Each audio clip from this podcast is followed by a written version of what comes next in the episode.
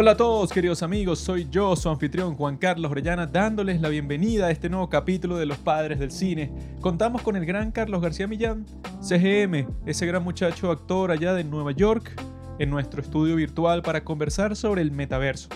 No solo qué es lo que es el metaverso, pues nosotros somos gente que siempre está buscando lo que hay detrás de la cortina de humo que la sociedad nos presenta como la realidad, entre comillas. Nosotros queremos saber por qué existe algo como el metaverso porque la gente quisiera entrar ahí y pasar la gran mayoría de su tiempo metido en un mundo virtual que no es real y que ya hay un montón de gente que está diciendo que claro que es real, o sea, eso es otro tipo de realidad, solo que tú no entiendes el nuevo desarrollo tecnológico y tal. Pero lo que yo he escuchado hasta el momento es que la gente está diciendo todo lo que puedes hacer en la vida real lo vas a poder hacer en el metaverso pero sin consecuencias. Y bueno, eso obviamente el día de hoy no es posible, quizás será posible algún día, pero ¿por qué quisieras hacer eso? O sea, quizás no puedes hacer esas cosas que dices que puedes hacer en el metaverso en tu vida real. ¿Y por qué no podrías hacerlas? Quizá porque la sociedad se está deteriorando cada vez más por todos los desarrollos económicos, sociales, políticos que están pasando y eso deja el metaverso como la alternativa para las personas desesperadas. Hay muchísima gente desesperada que le encantaría un descanso de la vida real y eso lo pueden conseguir en el metaverso y por eso es que quizá se está volviendo tan popular y por eso es que Mark Zuckerberg le cambió el nombre a su malvada compañía a Meta ahora en vez de Facebook. Están todos estos factores y el día de hoy salen como, yo creo como 100 artículos todos los días acerca de, no, el metaverso y tal, cuáles van a ser las implicaciones, cómo la gente ya está comprando propiedad en el metaverso, todas las cosas que van a ser posibles hacer ahí. Es un tema gigante y este no va a ser el último capítulo que hagamos sobre el tema, apenas el primero. Nosotros incluso hicimos uno hace poco sobre si vivimos en una simulación. Este tiene otro enfoque, pero todo va como que por ese mismo camino de la Matrix, ¿no? En este capítulo, para meternos profundamente en todo este misterio, conversamos sobre tres piezas audiovisuales, la Matrix, Ready Player One y San Junipero de la, si no me equivoco, la tercera temporada de Black Mirror. Y nosotros, ¿verdad? Usamos estas tres piezas de contenido porque la Matrix, bueno, es que si la primera película Mindfuck de toda la historia, uno comienza a ver todos los desarrollos tecnológicos de hoy en día y la Matrix parece cada vez más posible, ¿no? Entonces, bueno, te hace preguntarte, ah, ¿podrías estar en una simulación? Todo lo que te están mostrando ahí puede ser real y al mismo tiempo eso puede, o sea, no solo como en Matrix, pues que te meten las máquinas obligado ahí y tú ni te das cuenta, sino que va a existir la posibilidad algún día de que tú entres en una simulación voluntariamente porque tu vida real no es lo suficientemente satisfactoria, ¿no? Entonces, ¿por qué pasa eso? Es un problema filosófico, social. ¿Qué es lo que nos lleva a buscar ese escape de la realidad? Vamos a conversar sobre todo eso y vamos a conversar sobre los peligros del monopolio en el metaverso, ¿no? Que es lo que implica el maldito de Mark Zuckerberg con Meta y que al mismo tiempo, ¿verdad? Ves la de Ready Player One, en donde está la gran compañía Oasis, o sea, que es dueña de todo el metaverso, ¿no? O sea, es como que una ventana hacia el futuro, ¿no? Que está toda la gente de Ready Player One. No me gustó mucho la película, pero es chévere ver cómo la gente está como que viviendo en estos bloques súper pequeños, su vida es terrible, o sea, son completamente pobres, pero reciben algún tipo de consuelo cuando entran en el metaverso y pueden hacer todas las cosas que les resultan imposibles en la vida real. Es un poco deprimente, pero que ese puede ser el futuro que nos espera, ¿no? Si todo el metaverso es centralizado o si es descentralizado, pero lo más probable que he estado leyendo es que sea centralizado, ¿no? Entonces, hay muchas cosas de qué hablar. Como dije, este no será nuestro último capítulo sobre el metaverso, pero amigos, si les interesa este tema, si han visto estas tres piezas de contenido que les dije sobre cómo va a ser ese nuevo viaje de conciencia psicodélico que vamos a experimentar a través de la tecnología. Si ustedes quieren saber mucho más sobre este tema, si quieren divertirse con nuestras graciosas insinuaciones, reflexiones y frases, porque nosotros somos unos genios de la comedia, pues sigan escuchando amigos. Sigan a nuestro amigo CGM por Instagram porque es un gran tipo, que es un gran actor y algún día quizás es famoso y ustedes, mira, yo fui uno de los primeros que lo seguí y tal. Podría pasar algo así, así que queridos compañeros y amigos de los padres del cine, les deseo que sean felices.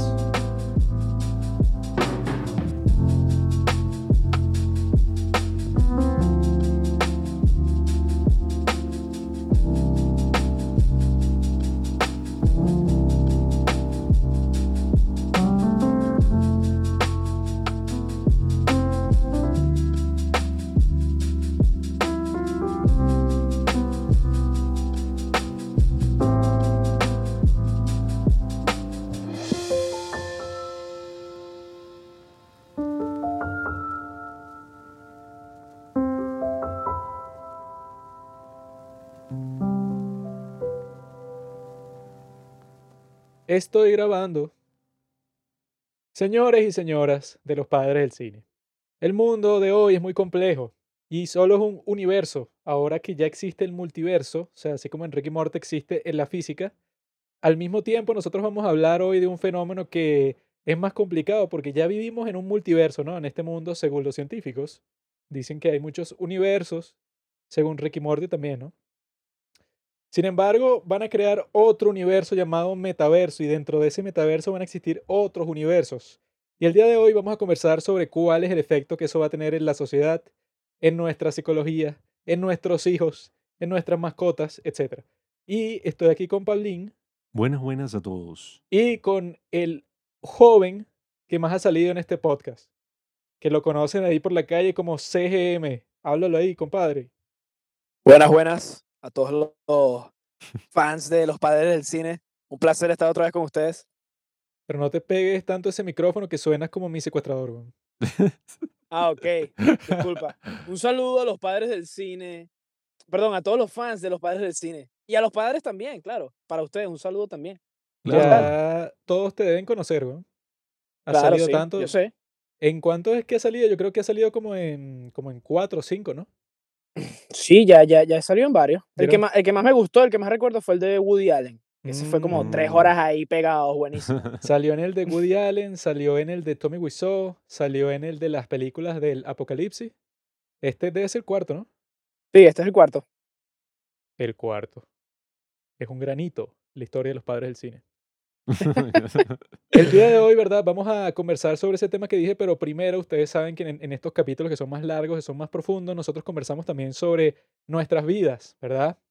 Y vamos a conversar hablando de la vida de nuestro compadre aquí que tiene algo que contarles a todos ustedes, queridos amigos. Eh, bueno. Ahorita estoy a menos 10 grados, así que está haciendo bastante frío. Eso es lo que está sucediendo en mi vida principalmente por ahora. Se ve súper gracioso con, eh el, con el suéter ese, la capucha que tiene puesta. sí, no, es que está haciendo mucho frío.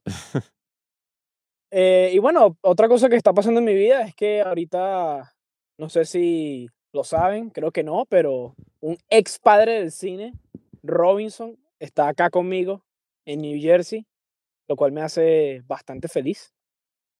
Y bueno, estamos haciendo proyectos juntos para que en un futuro empezamos a, empecemos a, a, crecer actoralmente y también eso va a influir a que los padres del cine crezcan más, ¿no? La razón por la que Robinson se salió del podcast fue por culpa de Carlos, básicamente. Que Carlos quiere hacer su propio podcast con Robinson y se lo llevó. Carlos es como la serpiente del jardín del Edén. Claro, y lo vamos a llamar Cinema Fathers. O sea, la competencia directa. Robinson estaba desnudo ahí por un bosque y este se correteó ahí por un árbol y le contó y que no, llégate para acá, para los Estados Unidos de América, que ese es el país más desgraciado del mundo, o sea, el país más imperialista, más destructor del, del ambiente, ¿no? Que tú vengas a colaborar con nuestros procesos industriales aquí de destruir el mundo y Robinson se fue con todo. Sí, sí, sí. Y bueno, básicamente estamos, estamos en eso, ¿no? Eso, eso, es lo que está pasando en mi vida por ahora. Y por ahí hay un proyecto que estamos haciendo Robinson y yo de una película. Es algo más a largo plazo, pero esperemos que se dé. Cuenta lo que habíamos hablado, compadre. Ah, bueno. Que justo antes de, grabar el podcast, pues estaba teniendo una pequeña, un pequeño debate, no digamos una discusión, sino un pequeño debate Una pelea. con mi, con mi, con mi novia, mi novia es colombiana, por si no lo saben, y bueno, mi novia resulta y acontece que va a votar por un candidato socialista de su país que se llama Gustavo Petro. Entonces, bueno, estaba discutiendo eso con ella, después lo hablé un poco con, con Juanqui, con Juan Pablo, de que pues las consecuencias de eso van a ser muy difíciles y pues nosotros lo sabemos a, a ciencia cierta, nosotros lo sabemos, pero en carne, o sea, lo hemos vivido. Confusion of the highest order. No, yo lo que yo, yo lo que tendría que decir sobre eso es que, ajá, ok, el tipo es socialista, ¿no? Pero va a ser un gran hombre, un gran Yo- presidente. No, o sea, yo pienso que, o sea, no creo que termine como Venezuela, ¿no? Porque yo creo que el resto de Latinoamérica, No, no, claro. así cuando llegue cualquier tipo de izquierda al poder, como el pana ese Boric, como que ya la gente pensó como que, bueno, si yo soy de izquierda, pero no puedo implementar las mismas estupideces exactamente igual que hicieron en Venezuela, porque ya tienen como que ese ejemplo de una sociedad que se fue completamente a la mierda. Entonces, así ganen los tipos de la izquierda más extrema del mundo, que ese desgraciado Gustavo Petro es de la izquierda más extrema porque el maldito es un ex guerrillero, ¿no? Y yo conozco a ciertas personas, ¿no? Que están relacionadas a los padres del cine, eh, que son de Colombia y que también piensan votar por el pajú ese, ¿no? Y yo no digo, ¿verdad? Que no, cuidado, que vas a terminar como Venezuela, pero la gente que va a votar por esos candidatos suele hacerlo de una forma pasiva y que suele decir que, que, ah, bueno, el tipo fue guerrillero, pero bueno, eso no, eso no significa nada, o sea, ser guerrillero en sí no es como que una maldad, sino que es así como que una profesión como cualquier otra, ser guerrillero. O sea, te sacan unos argumentos así que son y que, ah, huevón, imagínate que el candidato de derecha haya hecho una guerrilla nazi. ¿Cómo te sentirías si el tipo después es candidato a la presidencia? Probablemente dirías que el país se va para la mierda completamente si el tipo gana, ¿no? Entonces yo no pienso que sea así tan blanco y negro que si ese tipo gana se va todo para la mierda. Sin embargo, ¿verdad? Lo que yo he escuchado de las personas que van a votar por ese bobo, como los que votaron por Boric en, en Chile, que yo no sé mucho de la política de esos países, pero co- comento de- desde lo que sé, ¿no? Lo que yo he escuchado de las personas que votaron, pues, o sea, por eh, personas de ese estilo, de esa ideología política, es que los tipos creen que si ese tipo es presidente, todos los problemas de su vida se arreglan. weón. O sea, si Petro es Exacto. presidente, se acabó la pobreza, se acabó la miseria, se acabó eso, pues, o sea, de que el gobierno supuestamente no esté del lado de los ciudadanos, todo eso se acabó, weón.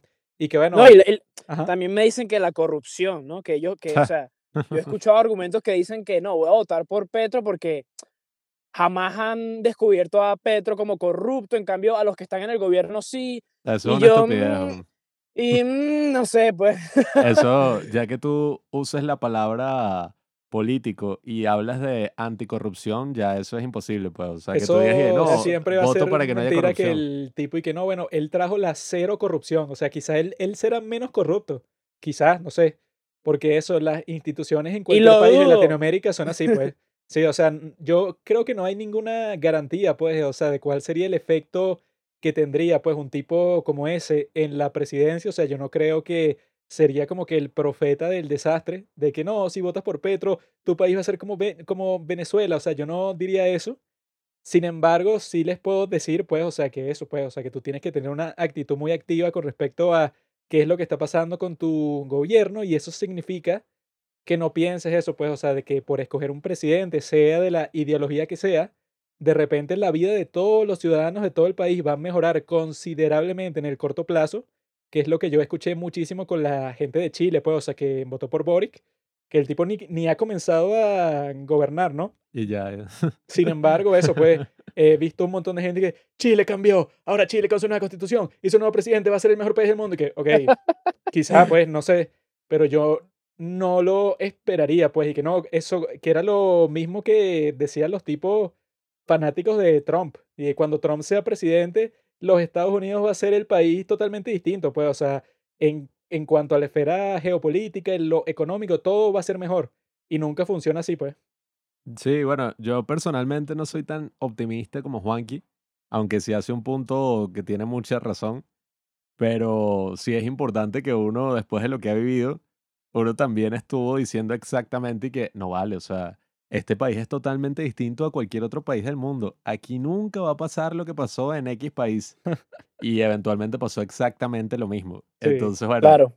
hay que tener mucha cautela. Y yo que fui ahí y pude ir a Colombia hace como dos años, en el 2019, yo tuve unas conversaciones que se pusieron así un poquito álgidas con gente que me decía y que, no, pero es que Colombia está muy mal, Mm. es que la pobreza, tú no te imaginas. Y yo y que, marico, de donde yo vengo, ¿verdad? Hace unos meses se fue la luz en todo el país. No, y O que sea, a no ser que hay, quién lo hay secuestraron. una, hay una razón por la cual la mayoría de los migrantes de este país viven en Colombia. Sí, O sea, que o la, sea, la gente no se fuera de- del país para Colombia si la situación no estuviera considerablemente mejor en todo a sentido. mí me dijeron, yo les dije que, hermano, a todas estas personas, unas que yo conozco del grupo ese en el que estábamos, a este se lo llevaron preso, al amigo de este lo secuestraron, el mismo gobierno, y él y que, aquí también, Sí, aquí sí, pasa sí. exactamente lo mismo, y que, Siempre dicen marico, eso y nunca va a ser exactamente lo mismo, pues. que Sí, no, no, yo, yo, he escu- yo he escuchado incluso que no, Colombia está casi como Venezuela. no, Pero entonces, No. pero entonces, no, no, no, pero entonces yo digo, ok, está casi como Venezuela. Con este nuevo presidente que quieren elegir, hay más probabilidades de que estén casi como Venezuela. Sí, marico. No, y, y muchísima gente que yo conozco dice que no, es que el problema en la política son los viejos, porque Mm. los viejos siempre quieren elegir a unos gobernantes ahí que aplican las mismas políticas fallidas y los jóvenes morimos. Y yo, que marico, el gran problema que tienen los jóvenes en la política y en su vida en general, yo tengo 21 años, pues no es que yo sea un viejo, pero coño, es ese romanticismo de que tú piensas que por votar por una persona o por dejar de comer carne, coño, cambiaste el mundo. O sea, tú eres un héroe en esta Yo historia. O confío más sea, en el voto de un viejo que en el voto de un muchacho de 19 años, pues, hay que ser, hay que ser como votantes más críticos, pues pensar que Confío más en el no. voto de un tipo de 65 años y coño, el tipo sí va a votar, el tipo tiene toda la experiencia de todo lo que ha pasado en su país. Coño, marico, es que a veces cuando la gente habla con un entusiasmo y que no, este tipo lo va a cambiar todo, va a finalmente cambiar la Sí. constitución, va a cambiar Sí, esto, es que eso, yo no quiero profetizar el futuro de decir que Petro va a convertir a Colombia en una nueva Venezuela, pero al mismo tiempo eso, pues, o sea, para que él no haga eso, ¿verdad? O sea, que en cierto sentido la cosa que pasó aquí fue al mismo tiempo voluntario y fue al, al mismo, al mismo tiempo por accidente. O sea, pues son unos tipos que quieren hacer unas políticas, ¿verdad? Que supuestamente van a arreglar todos los problemas y son tan ambiciosas que al mismo tiempo crean un montón de problemas que no existían antes, ¿no? Entonces, para los colombianos que escuchan esto, hermano, hermano de la Gran Colombia, yo creo que tú, ¿verdad? Como ciudadano colombiano, coño, está el presidente, ¿no? Pero también está la Corte Suprema, el Congreso y el punto de todos esos organismos que están basados en el gobierno de los Estados Unidos, lo quieras o no, es que el presidente no pueda realizar todas las políticas que se le ocurran en el momento que se le ocurran. Porque eso, si tú eres muy ambicioso en ese intento de ingeniería social, puedes volver mierda un país y a ti te permiten hacer todo lo que tú quieras. Entonces el punto no es que un tipo salve tu país, sino que todos los colombianos, en este caso, ¿verdad?, trabajen en todos los, en, en- en todas las instituciones del go- gobierno para realizar pues una serie de políticas que mejoren todo. Pero ese pensamiento de que Petro lo va a cambiar todo es como que demasiado infantil, porque al mismo tiempo aquí, ¿verdad? En nuestra Venezuela, Chávez no cambió todo, sino que fueron todas las personas que lo apoyaban a él al mismo tiempo, que apoyan todas las cosas que decía, o sea, porque lo consideraban así que si un mesías, que él, o sea, que pensaban que el tipo tenía como que la sabiduría y el potencial político para hacer todos los cambios que se necesitaban. Y entonces fue el apoyo de todo el mundo, ¿verdad? Que le dio a él el poder de hacer todo lo que le diera la gana. Y entonces eso, pues, en el caso de Petro, nunca va a ser sabio que tú le des todo el poder del gobierno colombiano a Petro para que haga cualquier estupidez que se le ocurra. Pues, o sea, él puede ser un buen, pre- un buen presidente incluso, pero si es limitado por los demás poderes. Si pasa como pasó aquí, que el presidente no lo limita a nada, ahí es que todo se va a ir para la mierda porque eso era lo que pasaba antes en todas las monarquías, pues, o sea, que los tipos no tenían nadie que los limitara, hacían lo que les daba la gana y de un momento a otro ves que existe que si una hambruna, pues, o sea, porque todo provino del cerebro del mismo tonto que nadie le dijo que no. No, y o sea, piensen, ustedes quieren ser los pendejos que en 10 años se van a estar quejando de que, que no, es que la economía está mal porque estos tomaron las medidas de no sé qué qué, o es que el país cambió mucho y yo ya no sé si eh, Mm. Colombia sea para mí, porque tal, tal. Ustedes no quieren ser esos pendejos, como somos todos los venezolanos ahorita. Así que bueno, mi consejo es que, ajá, no voten por un ex guerrillero, pues, independientemente de lo que esté pasando en su país. Marico, no lo hagan, no es buena idea.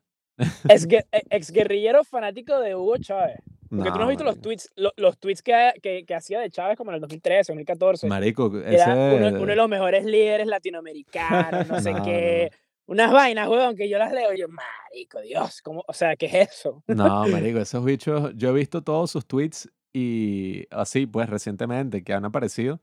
Y yo antes no sabía que él era como esta gran figura en Colombia. Yo lo veía como que qué ladillo. O sea, este es el maldito tuitero que siempre tiene una opinión de mierda respecto a todo lo que pasa en mi país. O sea, siempre dice lo contrario. O sea, no sé, que, no, mira, Guaidó, este tipo eh, está oprimiendo al pueblo con las sanciones de tal. O Mm. sea, vainas que yo estaba, ¿quién es este hijo de puta? No, y según el ilustre Diosdado Cabello, él dijo que Petrov vino a Venezuela a buscar dinero para su campaña. Así que, colombianos que están escuchando esto, si ustedes votan por Petro, yo creo que a mí me deben algo de ahí, pues, porque mi dinero, ¿verdad?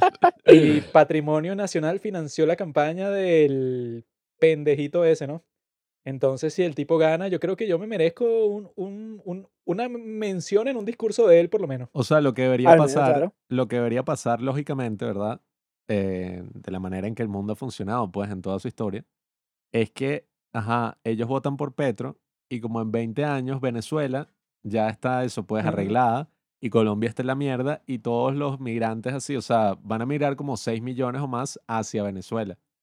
Y el péndulo como que va a dar la vuelta, pues. O sea, Como la ha dado siempre, porque en los 90 también hubo colombianos que se fueron a Venezuela. por Y eso. eso se regresaron ahorita, eso se regresaron en estos tiempos, ¿entiendes? Entonces, es como una un, cambio de, de- de, no sé, de población cada, cada cierto tiempo. La marea baja y la marea sube, dependiendo de la posición de la luna. tienen que entender que este ciclo nunca se va a romper a menos que nos juntemos en la Gran Colombia, Eso era lo que yo estaba pensando. ¿no? como quería Bolívar. ¿Y sabes cómo se hace eso?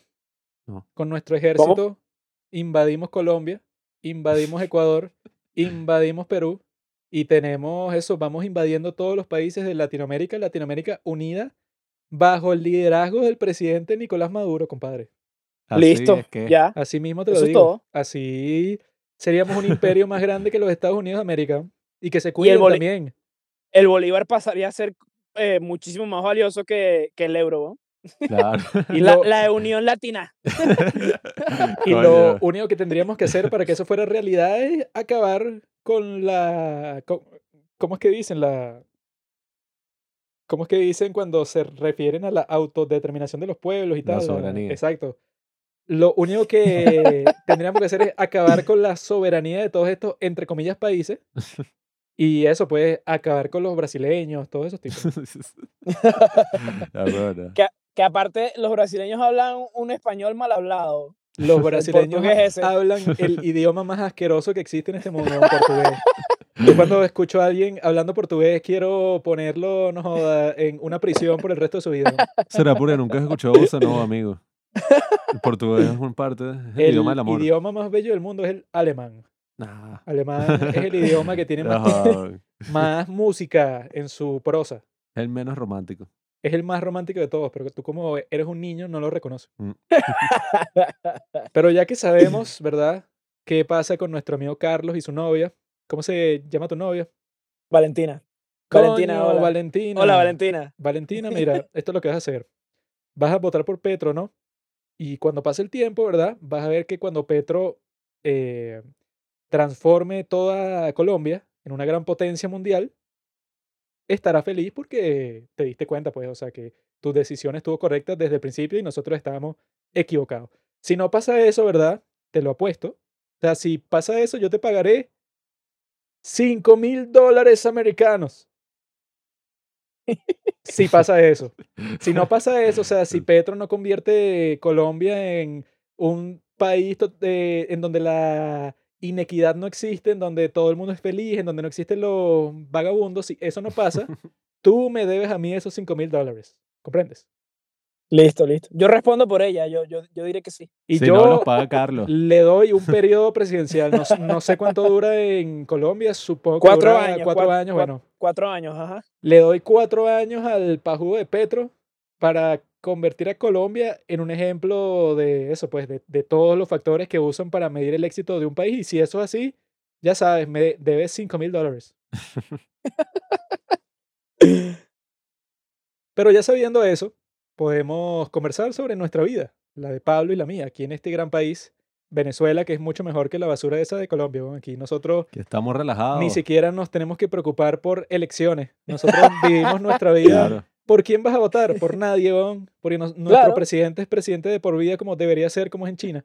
Claro, aquí tenemos muchas menos presiones, vivimos la vida pacífica. Aquí lo que yo he estado haciendo, ay, lo que yo estaba haciendo con mi vida es leer, estar aquí, estuve trotando.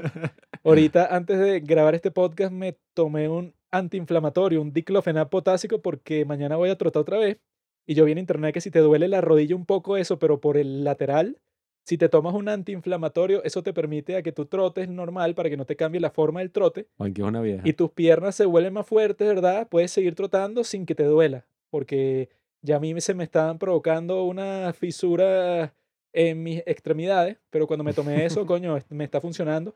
Estoy trotando ahí con la aplicación esa que se llama Couch to 5K, que es para que vayas de no trotar un coño a trotar 5 kilómetros en 8 semanas, pero yo, yo lo estoy haciendo más rápido porque soy un Adonis. Eh, y cuando no estoy trotando, estoy leyendo que estaba leyendo la biografía de un tipo que se llama Kim De-jong, que es el tipo que era la figura principal de la oposición de Corea del Sur durante la dictadura y tal. Yo estaba leyendo eso para nuestro capítulo de Snowdrop que vamos a grabar este jueves con las chicas del podcast Más que Drama, que es un podcast de K-Dramas de Perú. Y la serie es una mierda, pero tiene eso, pues todo ese contexto histórico que yo quería conocer un poco antes de conversar sobre él. Estoy leyendo eso, ¿qué más estoy leyendo? El otro era la biografía de Franklin Roosevelt, que ya me la terminé, ese gran presidente del país en donde tú te encuentras el día de hoy, Carlos. ¿Sabes en dónde nació Franklin Roosevelt? No, no, ¿en dónde nació? Nació en Upstate, New York, Oh, shit. donde vivía el gran Alexander Hamilton. Alexander Hamilton, claro. Ahí en esa zona, eso como que más campestre de Nueva York, en donde viven todos los ricos, ¿no? Ahí nació Franklin Roosevelt. Su primo era It's muchísimo quite mejor. uptown. Por ahí, pues. Y, y el tipo yo creo que es uno de los mejores presidentes de toda la historia de los Estados Unidos. Ahí tú seguramente podrías ir a su, a su museo, que queda en Hyde Park. Puedes preguntar por ahí dónde queda Hyde Park. Y vas para allá y, coño, en Albany, dices, oye, quiero ir a Hyde Park en Albany. Y Ok, eso creo que es Queens. Voy a, voy a ir. esa era su casa y ahí tienen un museo de Franklin Roosevelt que, que el tipo adivina cuántas elecciones pres- presidenciales ganó dura- durante su vida. Cuatro. Más que Chávez. Tú no, tonto. Carlos. Más que Chávez. Creo que sí, Gon. Pero adivina el número, a ver si lo pega. Seis. Bueno, no tanto. Ganó cuatro elecciones Ah, presidenciales mira. Porque en ese momento no existían eso, pues, o sea, como que los límites del término y era sobre la, durante la Segunda Guerra Mundial y toda esa cuestión. No existía la reelección indefinida. Entonces tuvo que haber sido eso, pues, el, No, mentira, sí el existía. presidente, eso, pues, o sea, con más mérito, porque si el tipo fue presidente por 12 años, porque se murió al principio del cuarto periodo, o sea, tiene como que muchas historias que, que contar, ¿no? Y también he estado escribiendo mi tesis, que ya va bien encaminada y ya la voy, ya la voy a terminar tarde o temprano, para ya pasar a la siguiente fase de mi vida en donde me dedicaré al circo. Mm. A Coño, estar como el bien. Joker así igualito. en el hospital de niños. Yo voy a ser un equilibrista así, los que caminan así por la cuerda floja. L- En vez de los hermanos Valentino, ahora los hermanos Orellana. Pablo y yo vamos a hacer nuestro propio circo aquí en Venezuela, coño. Oye, eso da plata. Pero en vez de animales, como hacen todos los circos aburridos, son puros monstruos, pues. O sea, que si la mujer con barba, el enano, no sé, que se pelea con otro enano, o sea, hay muchas posibilidades. Esa vaina, la, si te das cuenta, todas esas cosas eran como súper horribles, ¿no? Porque era como gente discapacitada que ponían así, que güey. No, no ponían, a ellos les encantaba ese trabajo, mi amigo. Eso está, ¿cómo se llama? Confirmado por todas las fuentes históricas. Mm. Juanqui, Juanqui, Juanqui es como la versión beta de Pablo. Porque el que verdaderamente hace ejercicio y se mete en los grandes problemas de la humanidad con la lectura soy yo. Yo, ¿verdad? He pasado toda la semana ejercitando mi cuerpo, siguiendo la doctrina del sol y el acero de Yukio Mishima.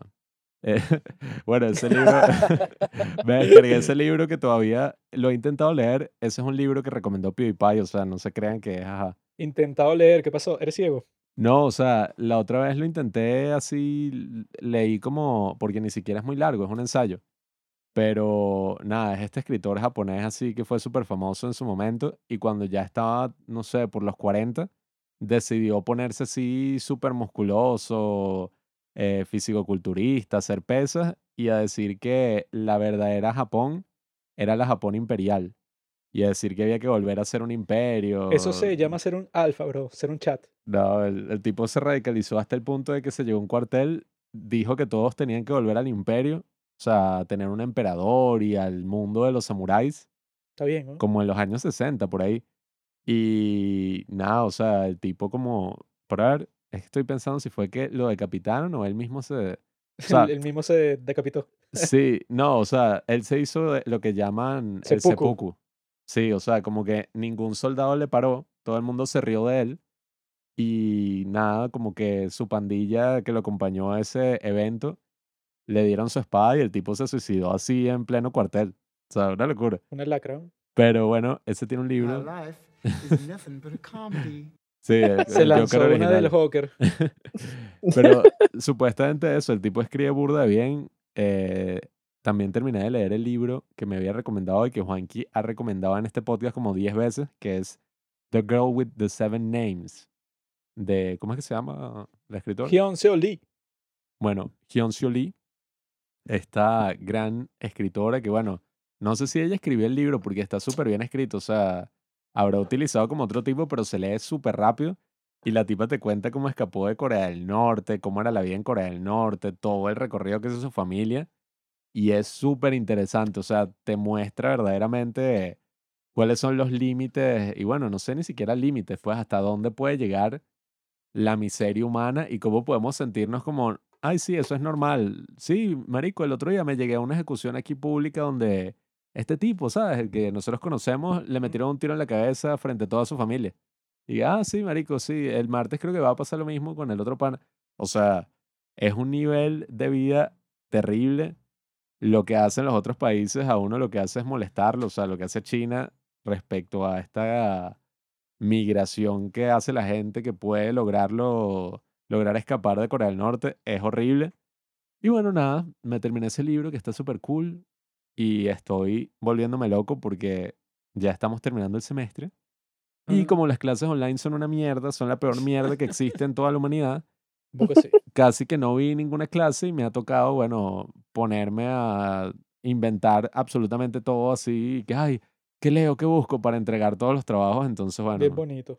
paso más tiempo quejándome al respecto que haciendo el trabajo. Ah, yo pero bueno. también he estado viendo esta serie japonesa de Netflix, Terrace House, en donde ves a estos solteros interactuar en la misma casa por múltiples semanas. ¿Quieres escuchar mi imitación del japonés? Ah. Por favor. Kirimatosaki no Torimaeska, Torimaketarse, Minatosaki no Eso. Es una cuestión así, ¿no? Yo creí que ibas a hacer vaina toda... Es una cuestión así, pero yo he escuchado que el japonés tiene como que puras sílabas así como que eh, conectadas, pero no tiene como que mucha variedad de sonidos, sino es más como que puras sílabas conectadas así, hasta el punto de que su lenguaje suena como que muy choppy, o sea, muy cortado. Entonces las palabras y todo son y que, Min, Minatosaki, Pakatara, Máscara, Masuru, Metaloke. Mm. Algo así. Asgari me atrasó, me levantaré a Hajimesa. Asgari yo Pero es divertido. Esta es la parte show. por la que nos cancelaron, sí. En unos años. Es divertido el show, o sea, pasa de todo, los tipos se conocen, pero no tienen relaciones sexuales. No sé por qué, porque viven todos en la misma casa. ¿no? Fuera un show latinoamericano y ya estuvieran teniendo sexo el primer día, hermano.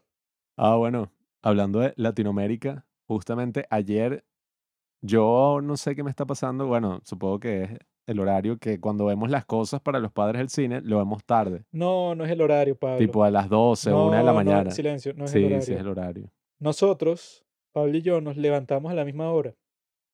Y el tontuelo este se queda dormido, pero a partir como de las 12 del- de, la noche. O sea, no tiene sentido. Eh, y yo creo que es porque él es un muchacho, ¿verdad? De ¿cuántos años que tú tienes? 21. 21 años, está pasando como que de la adolescencia a la adultez, ¿no? Entonces sus hormonas siguen en un estado así como que de secundaria, de bachillerato, en el cual él se queda dormido a esa hora, pero porque no ha trascendido a la adultez, en la cual yo estoy viendo la vaina y no me duermo, pero él sí se duerme porque eso, tiene unos problemas hormonales ahí, quizá causados también por algo, algo- alguna enfermedad o por algún medicamento, o no sé, ¿no? Bueno, el punto es que, nada, terminamos de ver la serie esta coreana que estamos viendo y eran como las dos y media de la mañana. Y yo que bueno, me voy a dormir para mañana pararme temprano, hacer el trabajo ese del coño de la universidad, que todavía, ni, ah, bueno, X, no quiero hablar de eso. Pero el punto es que, nada, ese era el plan, pero resulta que me quedé hasta las cinco y pico de la mañana viendo nada más el principio de diversas películas venezolanas que conseguí en una plataforma de streaming ahí gratis del televisor. Pluto TV, que es burda buena porque está South Park hasta la temporada 12, o no, mentira, hasta la temporada 14 completamente gratis en lenguaje latino. Ah, sí. Está fina y es completamente gratis.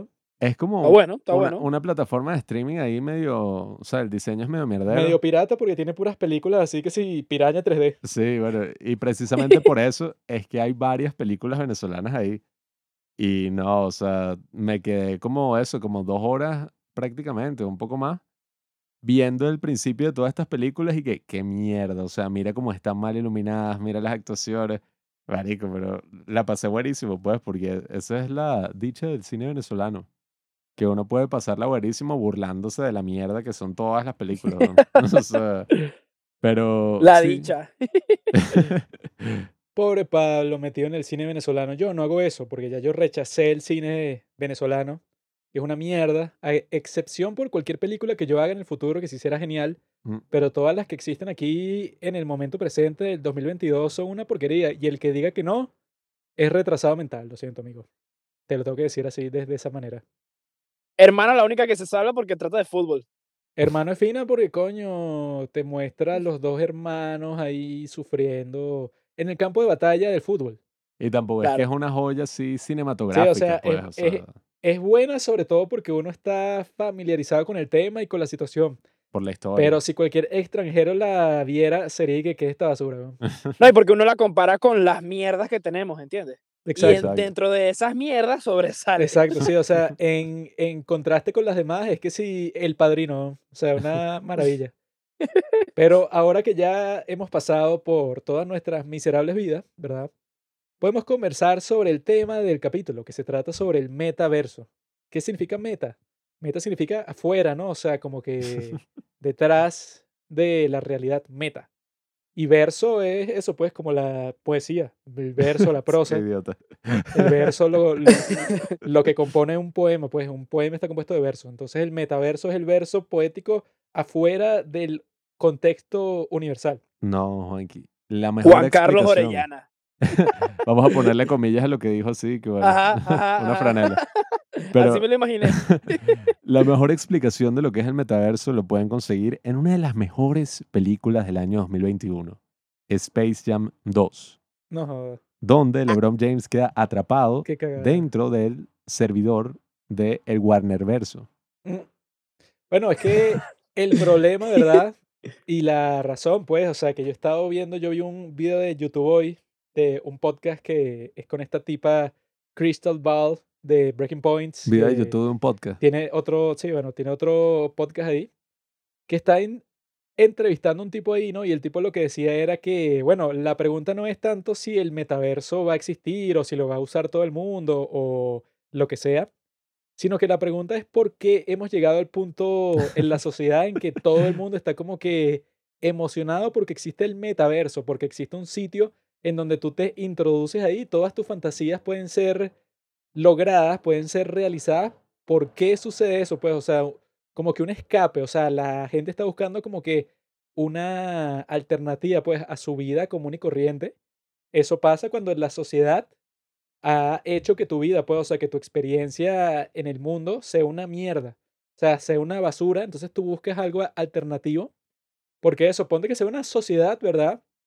Que no sé si ha existido en toda la historia, pero ponte que sea una sociedad en donde la gente que vive ahí vive satisfecha. O sea, está feliz, todos hacen un trabajo que les gusta hasta cierto punto, todos tienen como que una experiencia positiva todos los días, ¿no? Ese tipo de gente, ¿no? O sea, que vive bien, o sea, que les gusta su vida. Dudo mucho que esté esperando eh, que el metaverso se vuelva algo que use todo el mundo. O sea, eso suena más como algo para las personas que la, está pas- la están pasando terrible, pues, o sea, los que están buscando un escape a su existencia, a su experiencia del día a día y que como que el ejemplo en donde lo podemos ver directamente es el COVID, ¿no? Que yo vi que un artículo de la revista esta Wired, que creo que es tremenda revista, Ujú. de casi todos los artículos que he leído de ahí son geniales, ¿no? Esta mujer estaba diciendo que toda su familia se volvió casi que adicta al metaverso durante el COVID, ¿no? O sea, durante la pandemia y el, confi- y el confinamiento y tal.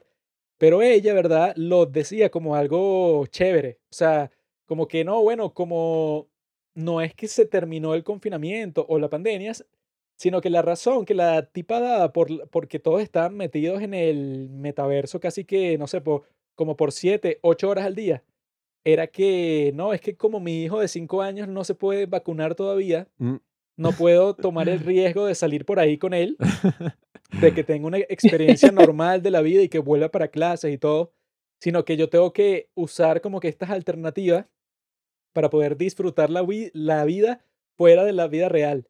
Y yo estaba ahí que, bueno, eso es lo más deprimente y lo Mm. más estúpido que he escuchado en toda mi vida, eso, pues, o sea, que una situación como esa que ni, que ni siquiera es tan amenazante, te lleve a ti a que eso, pues, que literalmente cambies toda tu vida para siempre, pues, o sea, porque ahí estás diciendo que, que, bueno, hasta que toda mi familia no esté vacunada 10 veces, no voy a tomar el riesgo de ir para ningún sitio y yo prefiero, ¿verdad? Que exista esa alternativa de ponerme así, pues, un VR y pasar todo el día en todos estos juegos sociales con mis otros amigos que, que también están confinados todo el día. Y ella lo que decía es que, bueno, si esto fueran los tiempos normales, a mí nunca se me hubiera pasado por la cabeza meterme en un maldito videojuego múltiples horas al día porque yo antes no jugaba ningún videojuego. Entonces yo creo que eso, ¿verdad? O sea, la evolución de todas esas tecnologías combinadas con el COVID causan como que ese fenómeno de que un gran número de gente diga que no, yo prefiero vivir en un mundo en donde puedo cumplir todas mis fantasías porque en mi vida real estoy más insatisfecho imposible. Bueno, yo creo que es un tema que particularmente tiene muchísima tela de que cortar. Ya solamente ese aspecto es súper interesante el considerar que, ajá, si necesitamos un metaverso y porque la gente en este contexto le encantaría, ¿sabes?, poder estar y abstraerse completamente del mundo. Pero, no sé, yo creo que también es importante resaltar que a mí me parece súper gracioso que el hecho de que el metaverso se haya vuelto como un concepto mainstream es porque Facebook decidió hacer un rebranding completo de toda su plataforma y llamarse ahora Meta. Y decir que no, en unos años ya el futuro es el metaverso. Y empiezas a ver todos estos tipos de publicaciones y que trabajos que puedes tener en el metaverso para volverte millonario. Eh, sale el maricón este, ¿cómo es que se llama? El enfermo. Bill Gates. que sale es una que... rata. No, en tres años todas las reuniones de trabajo van a ser en el metaverso. Ah, El metaverso es el futuro, amigos. Eh, eso, y que eso de los trabajos que puedes tener en el metaverso es la vaina más fumada y que, claro, guía turístico del metaverso. Marico, el metaverso todavía ni siquiera existe. O sea, ese nombre del metaverso viene de un libro que habla de algo tipo Ready Player One, así como que en el futuro existirá un metaverso donde todos viven en esta realidad virtual y tal. Lo más cercano que tenemos a eso son todas estas plataformas, entre comillas, de realidad virtual, que, oye, sí se han popularizado un poco en los últimos años. Creo que todavía no han llegado hasta el punto de que, hola Juanqui, ¿a qué hora te vas a meter en el metaverso? A las 3, ah, yo voy a meter... a-". No, o sea, son todavía como unos cuantos raritos en internet y se meten sobre todo en un juego que se llama VR Chat. Que por cierto, hace poco vi un video que se lo mostré a Juanqui que me encantó. de un tipo que pasó 24 horas, o creo, no mentira, una semana, ¿no? Sí, una semana entera sin, casi que sin quitarse el visor este de realidad Sí, virtual. o sea, que el tipo se despertaba con el visor puesto. ¿no? Exacto, o sea, el bicho es un loco, marico. Y la pasó en eso de VR chat, que claro, en ese tipo de vainas tú sí piensas como, wow, el mundo del mañana, o sea, qué En el locura. VR chat existen podcasts, así que es posible que en unos pocos años estemos haciendo este podcast dentro de la realidad virtualosa. Sí, o sea, bueno, es que muchísimos memes y muchísimas cosas han salido de eso de VR chat, que son esto de eh, Uganda Knuckles, por Ah, ejemplo. Sí, sí.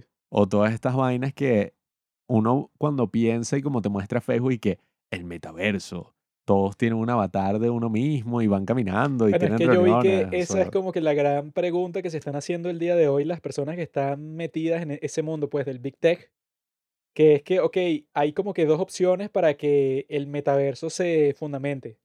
Una de las opciones es que sea totalmente descentralizado como era el Internet en los, pri- en los primeros días, que no existían estas grandes compañías que controlaban el tráfico, ni los algoritmos, ni nada de eso, sino que cada persona tenía como que su página web, tenía su grupo específico de compañeros y tal, con los que interactuaba dentro del Internet, como que unos blogs súper específicos para gustos súper específicos y todo estaba como que desconectado, pues, o sea, del resto del Internet.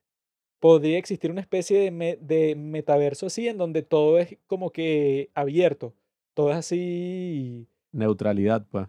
¿Cómo es que le dicen cuando eso, pues, o sea, cuando el código de la página está comple- eh, completamente libre y es público y tal? Eh, sí, de código abierto, pues. Sí, le o sea, que. Sí, todo- pues es algo descentralizado. Sí, o sea, que todo sea de código abierto, o sea, que tú puedas como que hacer transiciones, Open ¿verdad? Y que source. es, ajá, eso. Open source, y que no, o sea, que tú puedes hacer transiciones y que no, yo estoy del metaverso de mi amigo que lo programó él, paso Ujú. a otro y paso a otro de esta compañía y paso a otro, no sé, que es como que un parque de diversiones y tal, o sea, hay como que posibilidades infinitas, ¿no? En, Que así es VR chat, por cierto. Sí, o sea, que tú puedes hacer todo lo que te dé que te dé la gana, o sea, no hay límites en tu experiencia ahí, pero lo que decía la persona que escribió el artículo que leí, ¿no? Decía que, o sea, ok, esa es una posibilidad, pero lo más probable es que no pase eso, sino que en realidad sea totalmente centralizado.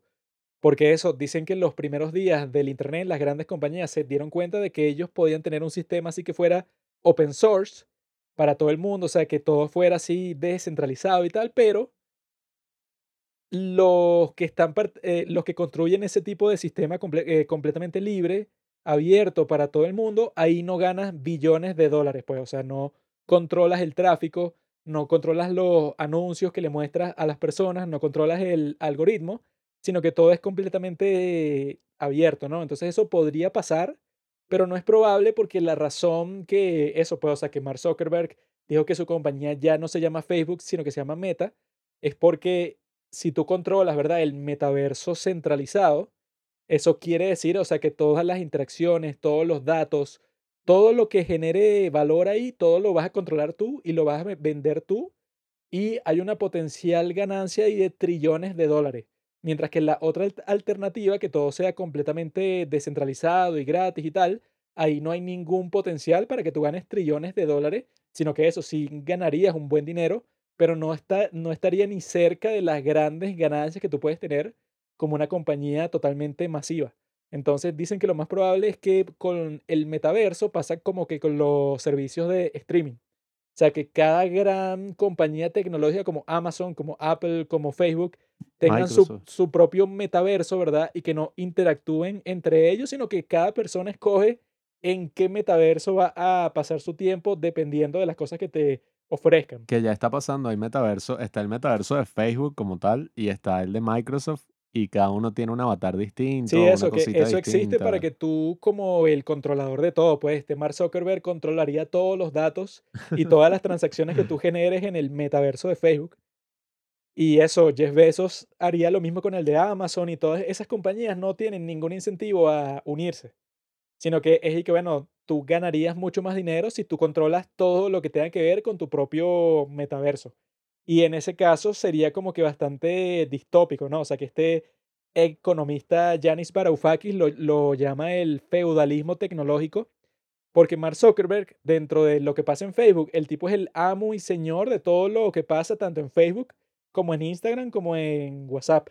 Entonces, eso es mucho más común porque tiene un potencial de ganancia enorme, mientras que eso, pues, o sea, como que ese espíritu indie, ese espíritu punk que existía en el principio del Internet, ok, es muy chévere para los usuarios, pero para los tipos que en realidad crean la tecnología no es tan chévere porque no hay potencial de ganancia ahí, sino que casi que todo es gratis, ¿no? Entonces, nuestro futuro, ¿verdad? Como que dependerá de eso, pues, o sea, si la gente como que se da cuenta que es mucho más conveniente para uno como usuario formar parte de algo así, pues, o sea, como un metaverso totalmente descentralizado, a que exista algo como eso, como el meta, o sea, que ponte que alguna de las compañías logra tener un monopolio, o sea, que logra hacer como que la compañía que todo el mundo piensa cuando piensa en el metaverso, que el que lleva la delantera ahí es Mark Zuckerberg con Meta. Si el tipo en, en realidad construye algo que es muchísimo mejor que todos los otros, el tipo puede tener que ser el monopolio más poderoso de todo el mundo y de toda la historia, ¿no? porque no solo, no solo controla un gobierno, o sea, no solo controla un país, sino que controla toda la realidad, ¿no? o sea, controla el universo. Sí, o sea, controla toda tu realidad, o sea, el tipo si quiere censurar lo que tú estás diciendo en tu podcast del metaverso, lo puede hacer sin ningún problema porque tú dependes completamente de meta y que eso puede pasar en cualquier contexto si el mundo se va por ese camino totalmente centralizado, que eso, como tiene mucho más potencial de ganancia, se ve mucho más probable que el otro. Sí, ¿no? Eh, y algo que tú mencionas es que la gente lo que, lo que en verdad quiere y lo que nosotros queremos es que sea algo descentralizado, ¿no? Y ahí es donde entra todo este pedo de que hubo un boom el año pasado y cada vez más de todo este mundo de los NFTs, de las criptomonedas. Hay empresas que, o sea, llevan mucho más tiempo que, que Mark Zuckerberg y que, y que Facebook o, Meta este, trabajando en el metaverso, que tiene mucho que ver con, con las criptomonedas y con esto de los NFTs, ¿no? Que son, pues, digamos, es como, no sé, para simplificarlo, es como arte digital, pues, o, o, es una, es como una propiedad que tú puedes llegar a tener dentro del metaverso. Por ejemplo, hay, hay este, metaversos, ¿verdad? Este, de, como de mundos. Hay, hay uno que se llama Decentraland, por ejemplo. En ese Decentraland, tú puedes comprar terrenos, tienes tu, tu avatar y estás en el, en, el, en el metaverso, no sé qué, y compras un terreno y así. Entonces, ese terreno sería un NFT, por ejemplo. O si tú, por ejemplo, le quieres comprar algo a tu avatar, le quieres comprar unos zapatos, le quieres comprar una camisa, eso es un NFT. Entonces, toda esa economía se basa en, en la moneda que tiene ese metaverso. Entonces, ahí es donde entra la tecnología blockchain, que es la tecnología de las criptomonedas, ¿no? Este, que se supone que, que es lo que uno quiere que sea, que es algo descentralizado, que es algo que no controla nadie. Eh, entonces, lo, lo, que me gusta al menos de esto es que pues existe como que esa posibilidad de que no lleguemos a ser como los de Ready Player One, que en Ready Player One hay nada más uno, pues está el Oasis y ya. Y todo el mundo está metido en el Oasis. Y es algo que puede pasar con Meta, pues, con, con, la, con Facebook. Este, pero lo bueno, y, es lo que yo digo, es que existen esas otras alternativas y que van a existir con lo que tú dices de que probablemente Microsoft tenga el suyo, eh, Amazon, toda esa mierda, ¿entiendes? O sea, va, va a haber una competencia muy grande y, y, o sea, va a haber un mercado en el que uno pueda escoger en dónde pasar eh, no sé, su, su vida digital, pues, digámoslo así. bueno, es que si te pones a ver, eso es lo más gracioso de todo el tema, que justamente en la novela de donde viene el término metaverso y en todas las historias donde existe un metaverso, el villano es el empresario que quiere apoderarse del metaverso. Entonces es como que, marico, Mark Zuckerberg, vas a sacar el nombre de toda tu empresa de una vaina que lo que implica es que eso, pues, o sea, que sea algo libre, que no una persona sea el dueño del metaverso, porque al final eso es lo único, o sea, lo mejor de, del Internet, pues, lo que a todos nos gustó cuando nos criamos con él, que era ese mundo todo políticamente incorrecto, que era una mierda, que incluso si no estaba muy bien diseñado y no era muy bonito, pasaban un pocotón de cosas que uno decía como que, wow, el potencial del mundo tengo acceso a toda la información, todo es gratis. Uno viviendo aquí en Venezuela, marico, lo mejor es que todo, eh, ¿sabes? Te lo podías descargar gratis, lo podías piratear si te daba la gana. Incluso, o sea, lo que hacen los videojuegos más interesantes a medida que pasa el tiempo es que hay gente que, marico, dedica su tiempo libre, programadores, ah, bueno, yo voy a hacer mi propia versión, voy a hacer Nueva York en Minecraft, para que la gente se pueda meter en Nueva York y recorrerla, tal, tal, tal. A mí me da una risa ahorita viendo todo lo de los NFTs y todo este tema, que yo vi un video y que, no, mira, el futuro está en comprar propiedades en el metaverso. Y que, sí, marico, puedes comprar una casa de cientos de miles de dólares en el metaverso donde vas a vivir y puedes comprar un terreno para tú construir tu casa. Y yo que, marico, ¿alguna vez has jugado los Sims? Donde puedes construir eso, pues, o sea, lo que te dé la maldita gana, o sea, Y es gratis, pues. o sea, no- si tú estás, vi- o sea, si nos encontramos con la posibilidad de crear como eso, pues, mundos virtuales, nos vamos a poner a crear una economía virtual en esa mierda cuando literalmente no existen recursos, o sea, el único recurso Sí, es el sea, tiempo y la persona. no existiría escasez en el metaverso de nada porque todo es producido virtualmente. Claro. O sea, el Exacto. punto de eso es que yo virtualmente yo puedo producir eso. Si yo juego cualquier juego así que sí de granja.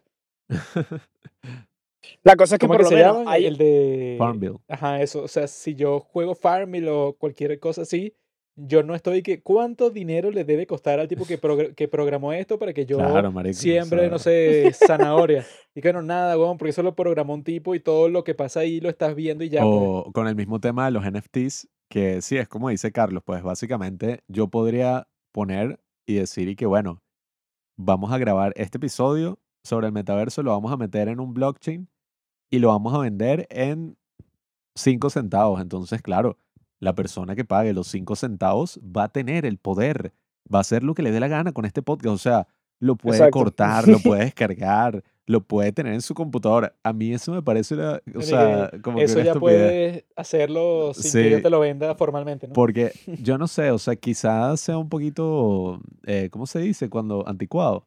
anticuado, ajá. Old fashion. Sí, pero a mí el Old tema fashion. de los NFTs no me termina de convencer eh, así mucho, eh, porque yo digo y que bueno, al final el mono ese del coño, lo que sea que tú vayas a comprar, es como que, ok, tienes una imagen, un JPG. Un JPG yo me lo puedo descargar de donde me dé la gana, se lo puedo, ¿sabes? Puedo sacarle copia 30 mil trillones de veces, o sea, no entiendo Lo que cuál pasa, es el el- boom. lo, lo que tiene eso, ese boom, es que, ok, tú, no- no, el boom no es la imagen, o sea, no es la imagen del mono, porque es, es una, ese- ahorita, ahorita un mono de esos cuesta como el, el más barato, como 300 mil dólares. Entonces no, no es la imagen del mono, porque es un piazo de mono y es un diseño sumamente estúpido, pues es una Mm. cosa super X. La cosa es, y lo que le da valor, lo que la gente le, le da el valor es que eso es una, o sea, primero es algo limitado, entonces, o sea, si tú compras un monito de esos, tú formas parte de una comunidad, ¿no? Mm. La comunidad de todas las personas que tienen ese monito. Y, y casualmente en esa comunidad hay gente demasiado poderosa, o sea, está Steve Aoki, está Jimmy Fallon, Justin Bieber, Neymar, pura gente arrecha, ¿entiendes? Mm, Entonces, tú formas parte de esa comunidad. O sea, tú formas parte de ello, tú puedes escribirle en Discord a Neymar, hey, ¿qué es lo que es? ¿Todo bien? Una cosa así, ¿sabes? No a porque, son porque son parte de la misma comunidad, entonces eso es lo que le da valor la gente que está metida en ese mundo, pues. Lo que pasa también es que es medio una burbuja por eso mismo, porque, o sea, digamos, yo este, hago un- una colección de NFTs y una cosa 3D arrechísima. La vaina no cuesta un coño. Pero viene, por lo menos, hay otra colección que se llama CryptoPunks, que es una vaina toda pixelada.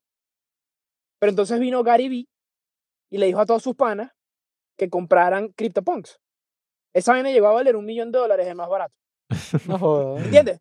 Porque vino Gary Vee y como Gary Vee es un influencer muy famoso y le, y le dijo a más influencers famosos que compraran esa vaina. Entonces, como, como toda esa gente famosa lo tenía, la cosa se revalorizó, pero horrible. O sea, por lo menos lo, lo de los terrenos en el metaverso y eso. Mm, Hay, hay un metaverso que se llama The Sandbox. En ese The Sandbox hay un eh, Snoop Dogg. Tiene una, una casa, weón. Y Mm. comprar una casa al lado de la Snoop Dogg cuesta como 500 mil dólares. Una vaina así, marico. No. No, es que eso fue lo que yo vi que pasa con las criptomonedas todo el tiempo, ¿no? O sea, que este tipo Elon Musk, él sabe que él va a hacer un anuncio que él va a aceptar Bitcoin en Tesla, ¿no? O sea, para que le compren sus automóviles. Entonces, obviamente, como funciona el proceso, como no hay ningún tipo de regulación bancaria en, en el mundo de las criptomonedas, porque eso es nuevo, ¿no? Entonces lo que pasa es que el tipo, ¿verdad? Ponte que yo soy Elon Musk y tengo acceso a billones de dólares. Entonces yo lo que hago es que antes de que yo haga el anuncio, yo compro como 100 mil Bitcoin. Y cuando llegue el momento, yo digo que Tesla va a comenzar a aceptar Bitcoin porque los Bitcoins son el futuro.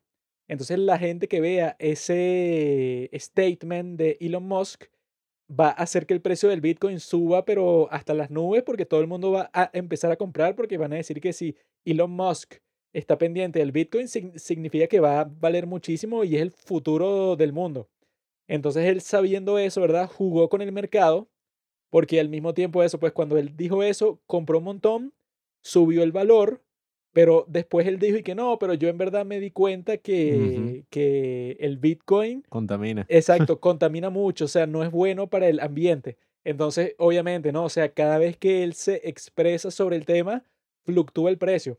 Entonces, él lo, lo que habrá hecho antes de decir que el Bitcoin es malo para el ambiente, será vender todos los Bitcoin que él tenía al precio más alto posible y que cuando él diga eso, el precio bajó completamente, ¿no? Claro. Pero él lo vendió cuando estaba alto, entonces él cuando bajó, lo volvió a comprar. O sea, es que es como que una estafa completa las criptomonedas en ese sentido, porque a diferencia, ¿verdad?, de otros eh, productos financieros, que si Elon Musk hiciera exactamente eso, ¿verdad? Pero con cualquiera, eh, con cualquier acción, el tipo va preso porque eso está penado por la ley Claro. Hacer lo que llaman un pump and dump. O sea, que tú estabas pendiente de que tu influencia, ¿verdad? En el mercado sería muy grande, entonces eso, tú te aprovechaste de tu propia influencia para ganar muchísimo dinero. Que fue Eso como se está- dio con lo de GameStop y todo Exacto, eso está regulado en cuanto al mercado financiero como de Wall Street, pues, o sea, el normal,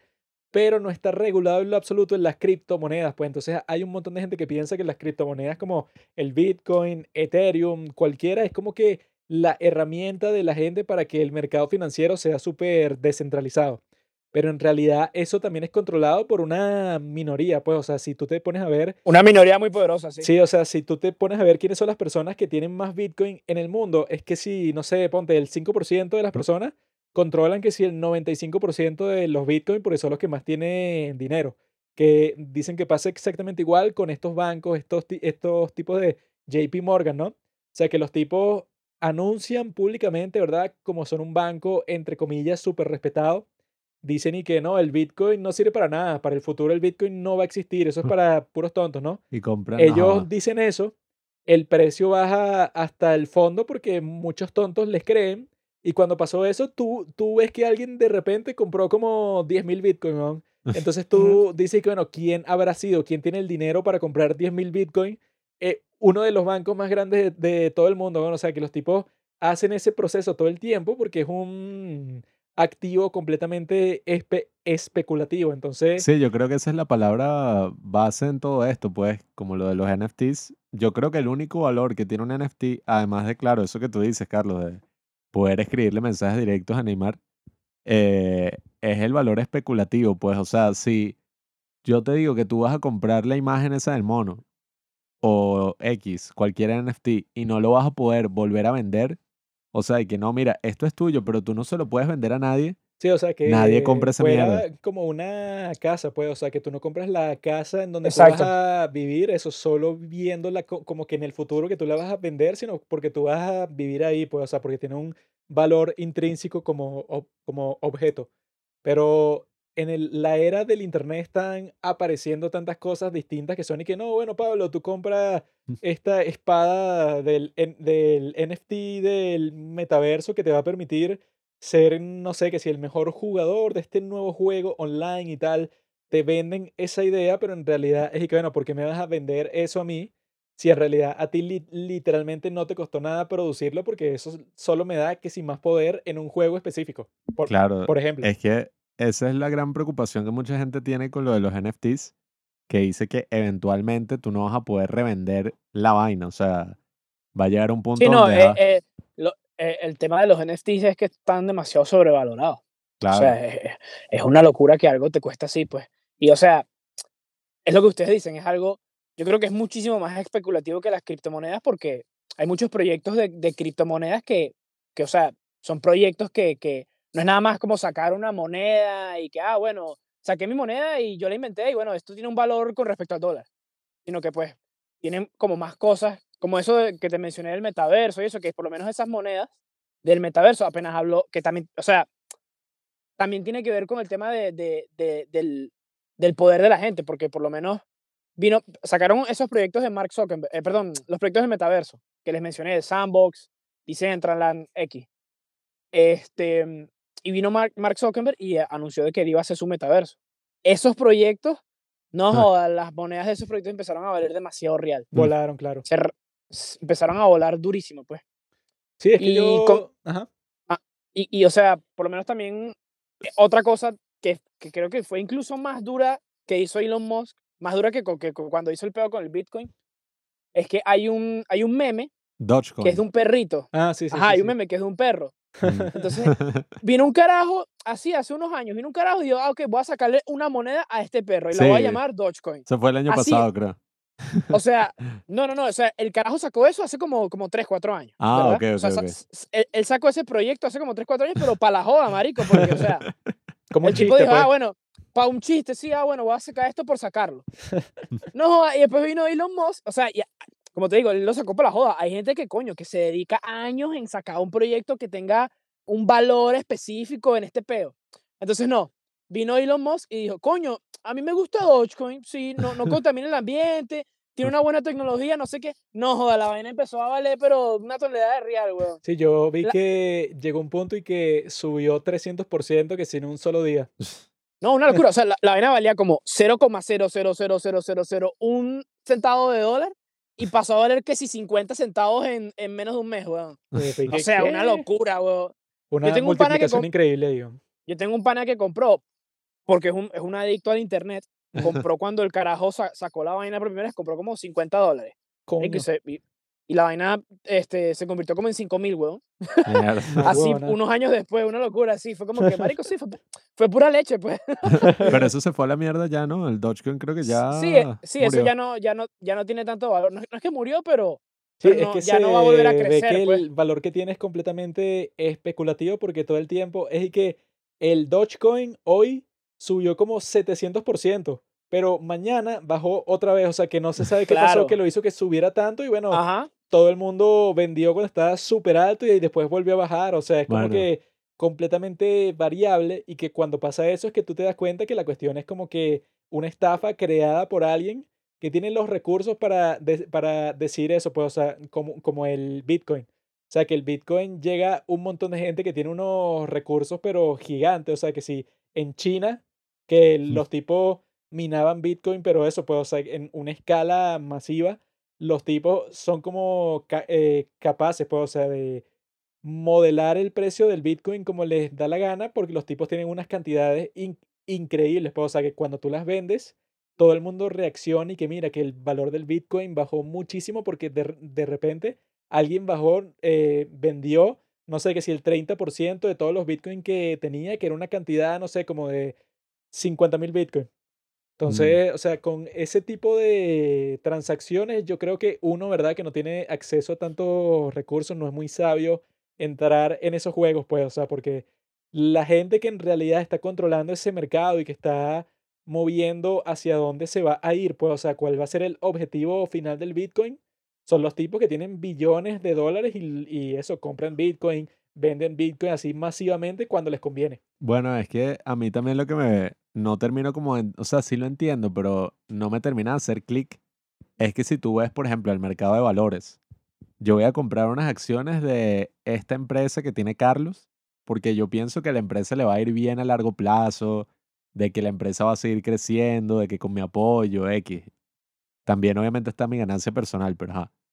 En cambio, con Bitcoin o con una criptomoneda X, tú inviertes con el único fin de vender eventualmente, pues. O sea, de hacerte rico. Y no es como que, claro, yo, yo compré Dogecoin porque yo creo que algún día yo voy a poder pagar mi café con Dogecoin. No, y que eso sea, pasa no. con el mismo mercado de, de valores también. Pues, o sea, con Wall Street, yo cre- creo que la verdad sobre Wall Street la dijo Matthew McConaughey en The Wolf of, of Wall Street, pues. O sea, que los tipos en realidad no saben si la acción va a subir o va a bajar o qué es lo, o qué es lo que va a pasar. Exacto. Porque nadie sabe eso, pero tú pretendes y que no, sí, Tesla como en 10 días va a valer el doble de lo que vale hoy. Entonces tú engañas a un montón de gente para que compre simplemente a través de ti porque tú ganas una comisión muy grande cuando eso pasa. Entonces, el tipo Matthew McConaughey lo dije con toda la claridad del mundo en The Wolf of Wall Street. Pues, así que bueno, tú en realidad no sabes si va a subir o si va a bajar o qué, porque eso depende de demasiadas variables, sobre todo el día de hoy, que el mercado en sí, o sea, las transacciones que se dan del día a día, se realizan por segundo, porque ya no hay como que estos traders que están ahí todo el día eso, pues, o sea, que si llamando a un montón de gente para hacer como que transacciones individuales de las acciones de la empresa, sino que, que lo que existe el día de hoy es que todo eso está automatizado por una inteligencia artificial que constantemente está midiendo todas las variables de todo el mercado y que las transacciones se hacen de segundo a segundo, se hacen miles de transacciones. Entonces no existe así y que no, claro, es que esto es un sistema totalmente eso eh, lógico.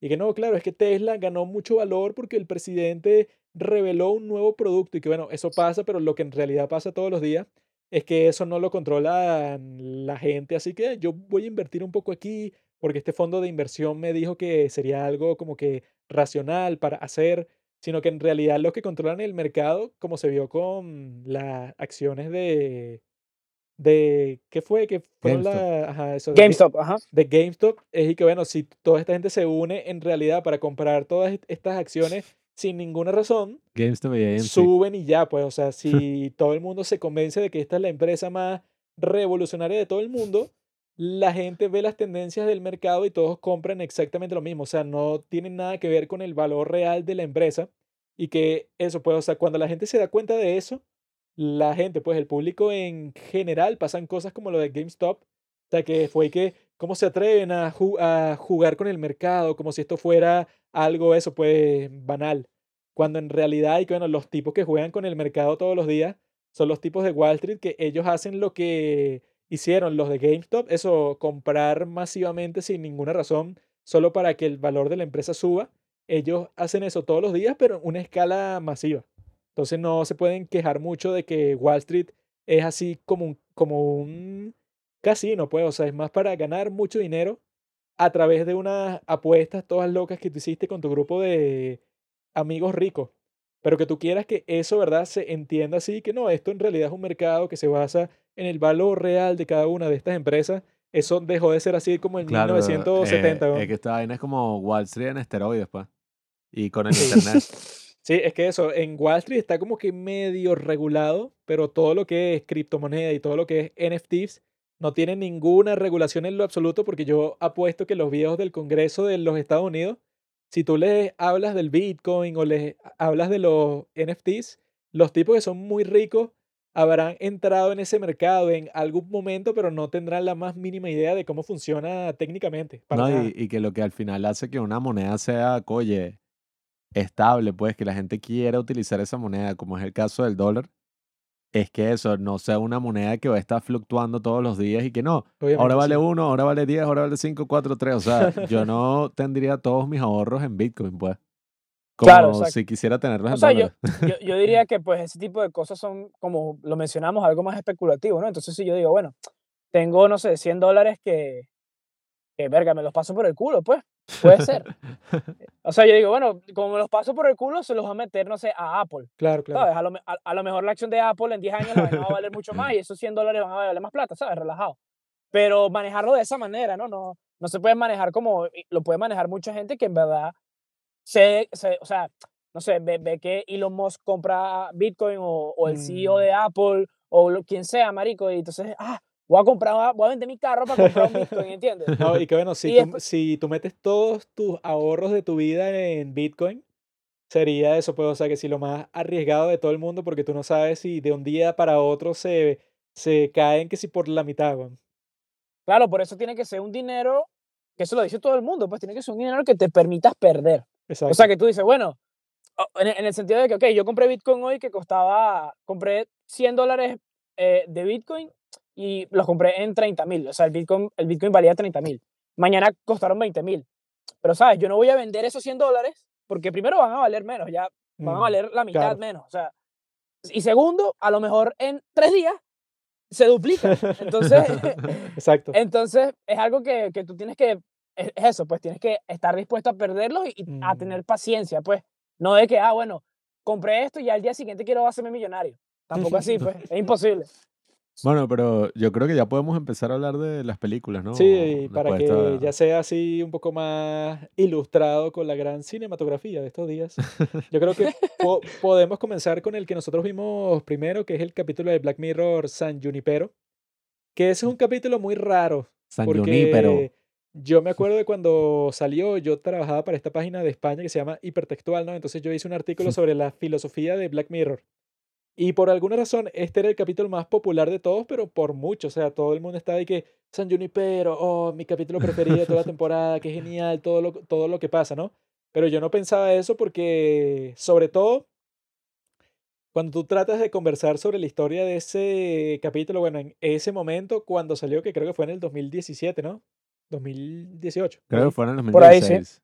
16. Bueno, cuando salió el capítulo, ¿verdad? Yo lo conversaba con otras personas, entonces y que no, es que este me encantó porque es el primero de Black Mirror, o sea que es una serie súper oscura que tiene un final feliz. Ah, sí, ¿verdad? Pero yo viendo ese capítulo, ¿verdad? Yo lo que pensé y lo que puse en el artículo fue que eso no puede ser un final feliz porque en realidad ahí no hay ninguna transferencia de conciencia. O sea, que es lo primero que te ponen ahí, que es y que no, claro, es que tú cuando te mueres puedes seguir viviendo dentro del metaverso este de San Junipero, pues, o sea, que eres exactamente tú, pero reducido a tu avatar dentro de ese mundo que es que sí, exactamente igual que el mundo real.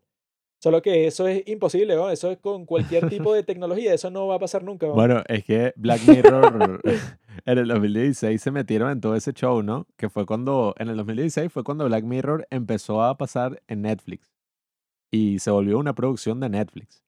Entonces, claro, una serie que sacaba tres episodios en la cuaresma. O sea, que, que casi dos años y medio. Sí, o sea, que como esas series inglesas, ¿sabes? Que vamos a sacar la temporada número 7 de un episodio que va a durar una hora y media. Y bueno, en cinco años quizás saquemos el especial de Navidad. O sea, es como una cosa así.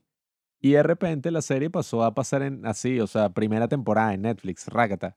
10 episodios. Seis mierda. capítulos, papá. Sí, exacto. Seis capítulos. Que uno que miércoles. Este era el cuarto de la temporada. bueno, y yo no sé qué pasó porque Black Mirror también se fue a la mierda definitivamente con la última con la temporada. próxima temporada después de esa fue una basura. Fue una cagada. O sea, el episodio de Hannah Montana es como si me estuvieran, no sé, o sea, me ando encima por tres horas. Que bueno, hay gente que lo disfruta, pues, pero sí, yo no lo disfruto. Como Donald Trump.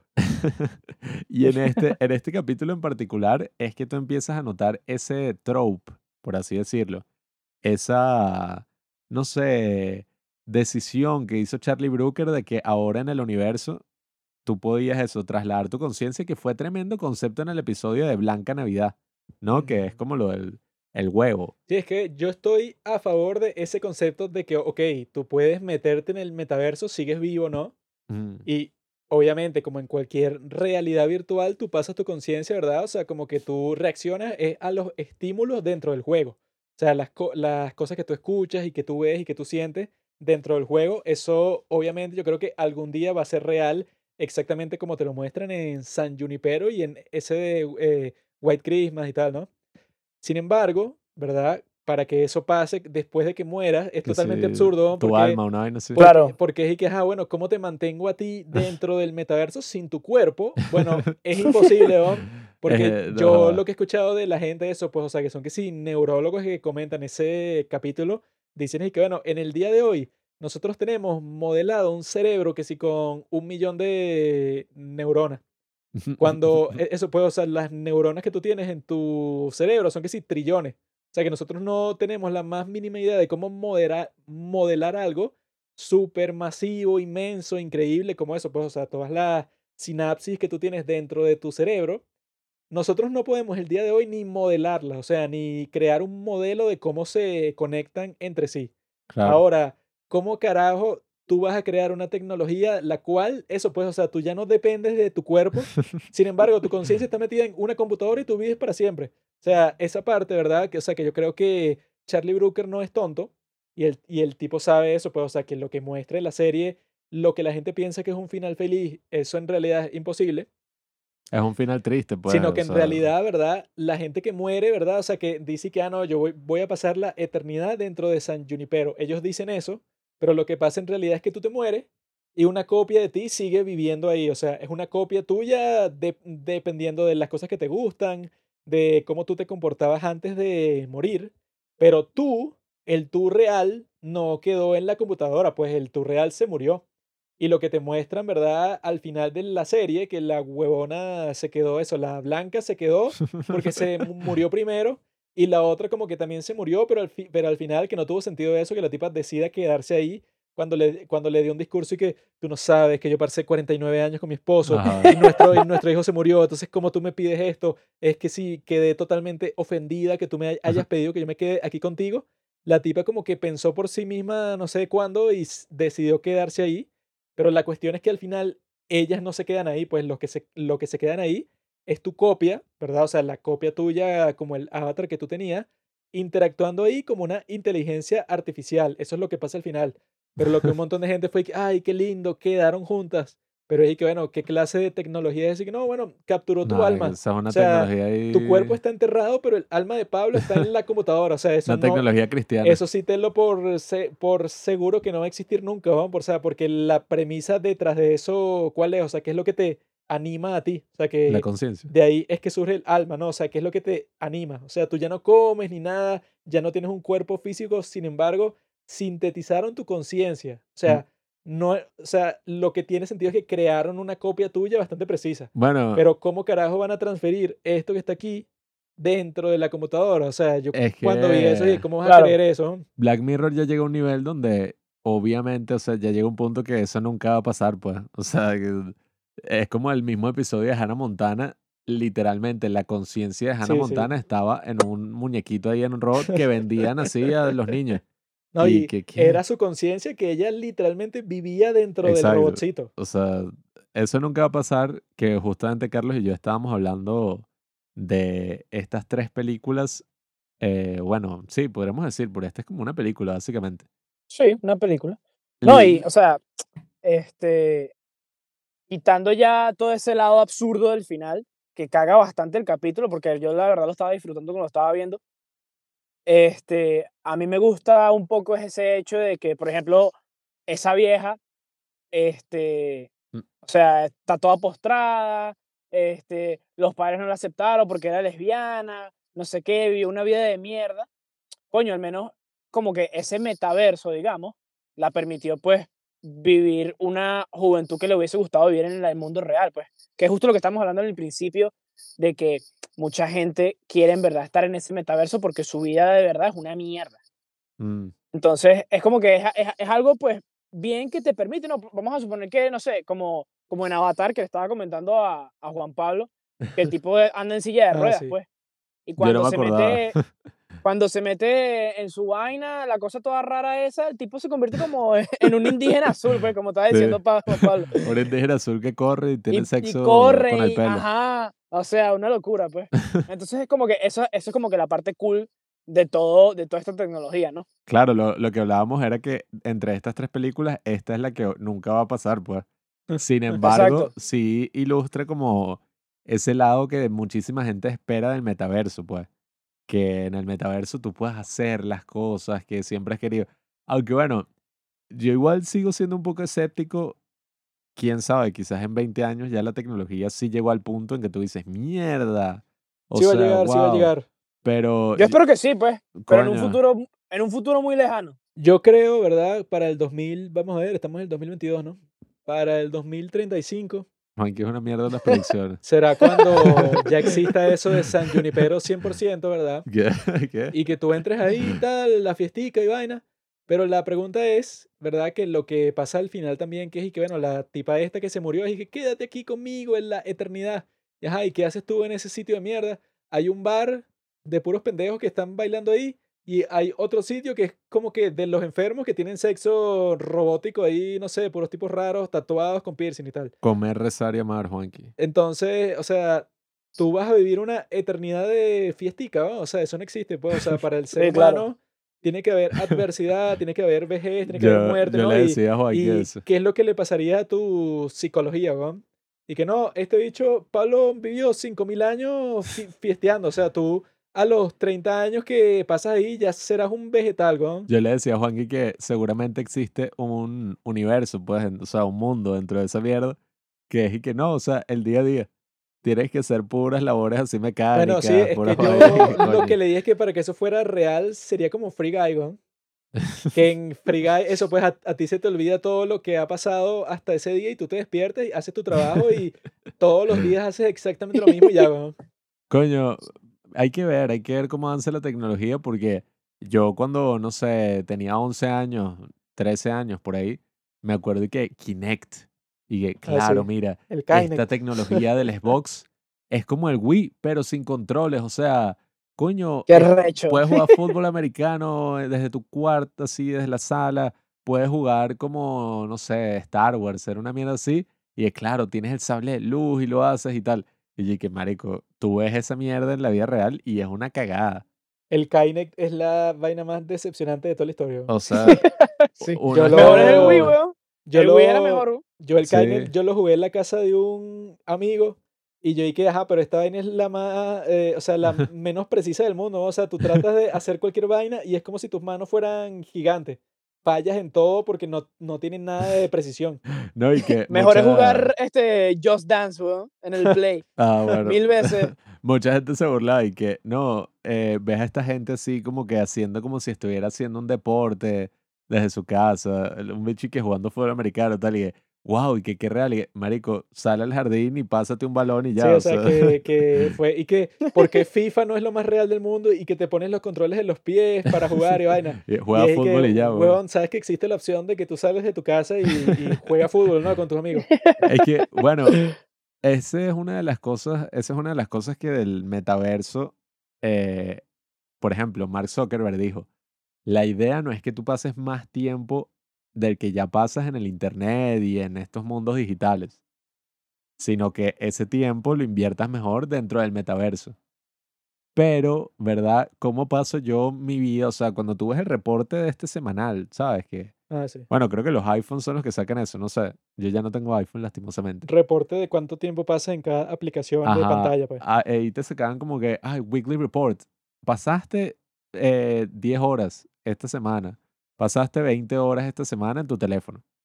Esas 20 horas no es que uno la pasa como un pendejo caminando así con el teléfono en la mano y haciendo como si jugara tenis con el teléfono. O sea, tú la pasas acostado en tu cama viendo Instagram, weón. O sea, yo no, debe ser una ladilla uno tener que estar con los lentes esos parados y moviéndose. O sea, así que eso es pura paja que no. Claro, ahora, y que no, sí, o sea, yo pasé cinco horas en el metaverso conversando con gente y jugando tenis, ¿no? Y después me quito esa vaina y voy a hablar con mis amigos y a jugar tenis en la vida real, porque claro, o Pura sea, paja. es y que no, marico, o sea, Eso lo que va a tener el potencial es que tú reemplaces tus interacciones, porque tú dices, claro, ya lo hice en el metaverso, ¿qué coño? claro, o sea, yo Sí, exacto. Y, y esa es la cosa. ¿Qué puede, o sea, a tu psicología, qué efectos tendrá eso? Porque ya el hecho de que uno se pase el tiempo viendo TikTok y Reels y vaina, ya afecta a tu psicología. Pues, o sea, yo creo que ahorita vivimos en una era de la información que, oye, muchísima gente se siente deprimida o siente que viene una cosa así, como que mierda, o sea, están pasando demasiadas cosas en el mundo, como sobrecogida, podríamos decir. Porque, coño, marico, hay demasiada estimulación. O sea, hay veces que yo digo como que yo me he burlado de eso con Joaquín, que si estamos viendo una película, yo medio agarro el teléfono y cuando lo voy a poner abajo, hago como si lo fuera a tirar al piso y que no, ay, que, que se destruye esta mierda. Porque a veces es como que, marico, Pablo es adicto al teléfono. no, o sea, tú te imaginas Pablo es la señorita Nancy. hace, por ejemplo, 10 años, ¿no? 2011. Marico, yo no tenía, yo tenía un BlackBerry de mierda y yo no me pasaba todo el día con eso en el bolsillo, o sea, yo lo dejaba en un cuarto. Y eras más feliz.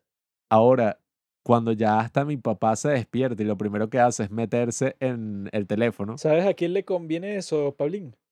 Mm. Que ahora tú vivas en un mundo virtual. sí, Eso le conviene A eh, a nuestros amos corporativos, ¿no? Porque eso es lo que nosotros también conversamos sobre este tema y sobre las películas que vimos. Es que, ah, bueno, huevón, por ahí va a salir la excusa de un huevón cuando ya el metaverso sea así, ponte como San Junipero, pues, o sea, que tú entras ahí y es exactamente como la vida real, entre comillas, ¿no? La vaina más arrecha del mundo. va a salir un huevón y que coño, pero, o sea, no sé, ponte, viene el COVID-32. Y que, ajá, pero tú, tú no tienes ninguna excusa para no estar metido todo el día en, en tu casa cuando haya el COVID-32, porque to- todo el mundo tiene su vaina esa del metaverso, pues, o sea, su visor de VR, todo el mundo lo, lo tiene en su casa porque es el 2032, entonces Se contamina tú, menos. tú no tienes razón para protestar ni nada, porque bueno, tú puedes pasar todo el día en el metaverso relajado. Y entonces lo que va a pasar, que yo le dije a Pablo que era mi predicción, era que en el futuro, ¿verdad? Toda la gente pobre o la gente clase media que no tiene recursos y que, ah, no, yo voy a viajar hoy, no sé, para China, por, por ejemplo. Toda esa gente va a estar metida en el metaverso todo el día porque tu vida va a ser tan mierda en la vida real que tú vas a estar, eh, vas a querer estar metido ahí todo el día. Mientras tanto, todos los ricos van a estar paseando por el mundo en sus yates, en sus jets privados, relajados como si nada, porque todo el mundo real es para ellos. Y no necesitan ningún metaverso de nerd, porque los tipos li- literalmente tienen el mundo real para ellos mismos, ¿no? O Por sea, eso es que hay que volverse millonarios con los NFTs ya, antes de que exista el metaverso. Porque si no, bueno, ajá, a estar relegado. Claro. lo que hay es que hacer una revolución y partirles el cráneo a todos esos amos tecnológicos. ¿no? Mark Zuckerberg, Jeff Bezos, Elon Musk. Nada, pero bueno, yo ahora pensando más en, en eso de San Juni- Junípero, como le decían aquí, que San Junípero, ¿la viste, mano? Buenísima. Creo, bueno, nadie nunca me dijo eso sí, pero nada. De buena, mano, de buena. Marico, una serie una buena ahí. eh. No, no. Pero, El coño, espejo nejo, ¿estás claro? no, no.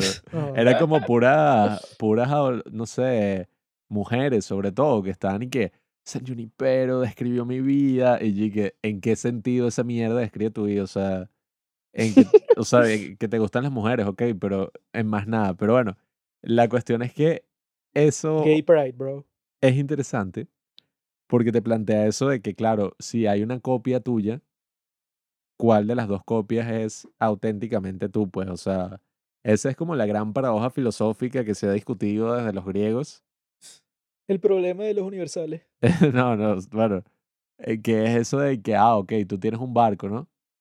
Y vas reemplazando, bueno, no, esto creo que ese no es la, Sí, sí, es el barco de Teseo, amigo. bueno, que, Teseo fue a matar al, mi- al Minotauro. Y en el viaje, eso, cada parte de su barco fue reemplazada por otra. Pero el barco, si tú lo veías, era exactamente el mismo, pero cada parte que lo compone fue reemplazada. Entonces la pregunta era si ese, ese seguía siendo el barco de, de Teseo con el que él salió de, de Grecia, o era otro barco porque reemplazaron todas sus partes, pues.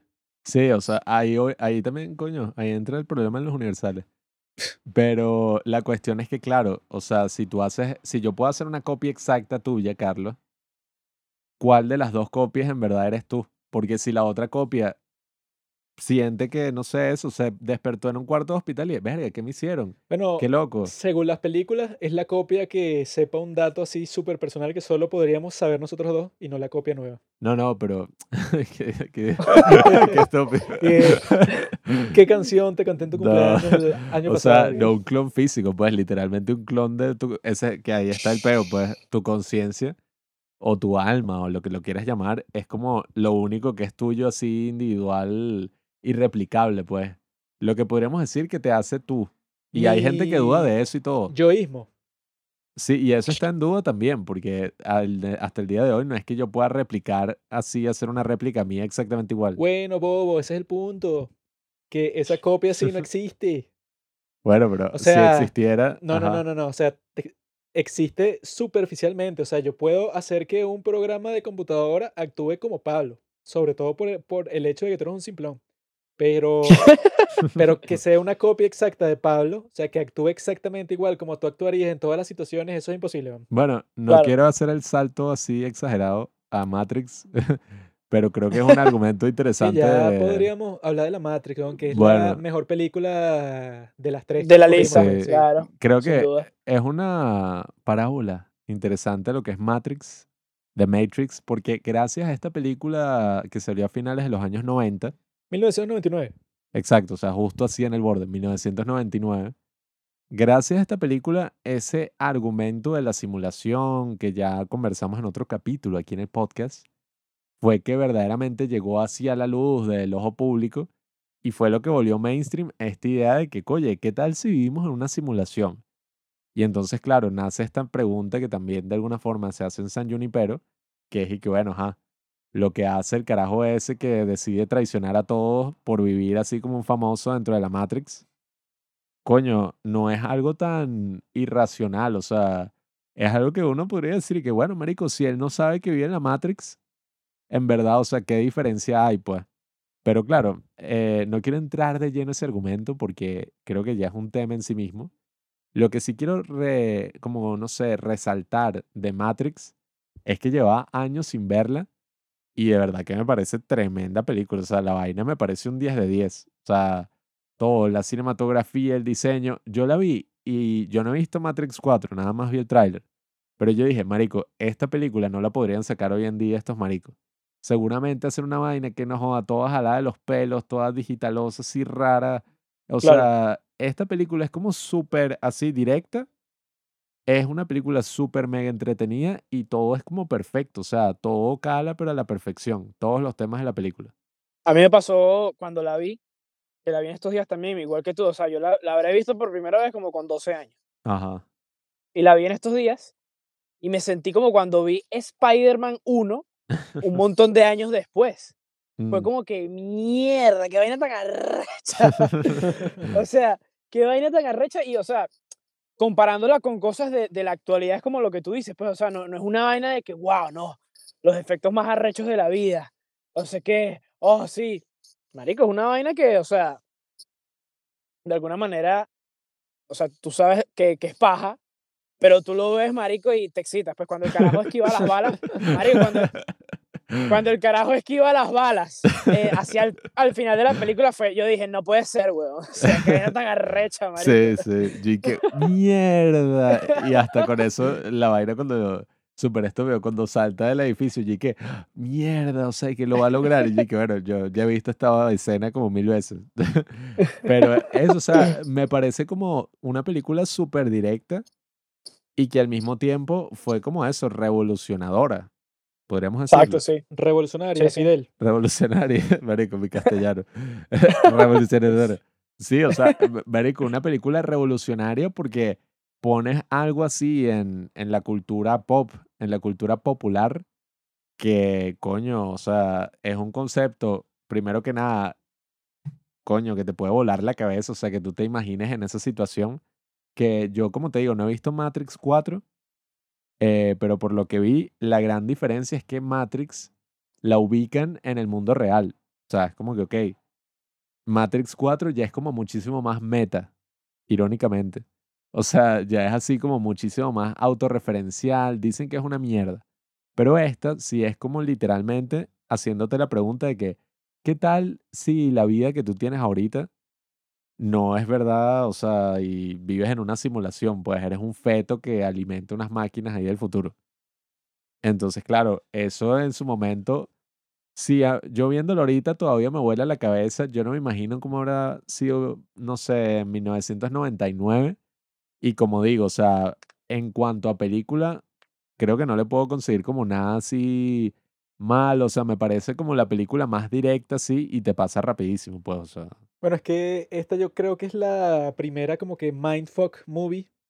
Así de que tú estás viéndola y tú piensas y que todo esto podría ser real. Y que no es así de que ya el día de hoy estamos acostumbrados a que eso, tienes Rick y Morty, tienes toda la ciencia ficción del mundo que han explorado todos los conceptos de todo lo que existe para siempre. Pues, o sea, ya hoy estamos sobrecargados de contenido así. No, hermanito, la primera película sí fue Metrópolis, en 1920. Ah, que- huevón, No. No, no. Pero si lo comparas con cómo era el panorama cultural en 1999 y de repente te cae esta película con esos efectos, pues, que, que tú piensas y que, bueno, esto tranquilamente podría ser real y, y yo de huevón estoy pensando que es 1999 cuando en realidad es y que el 2035.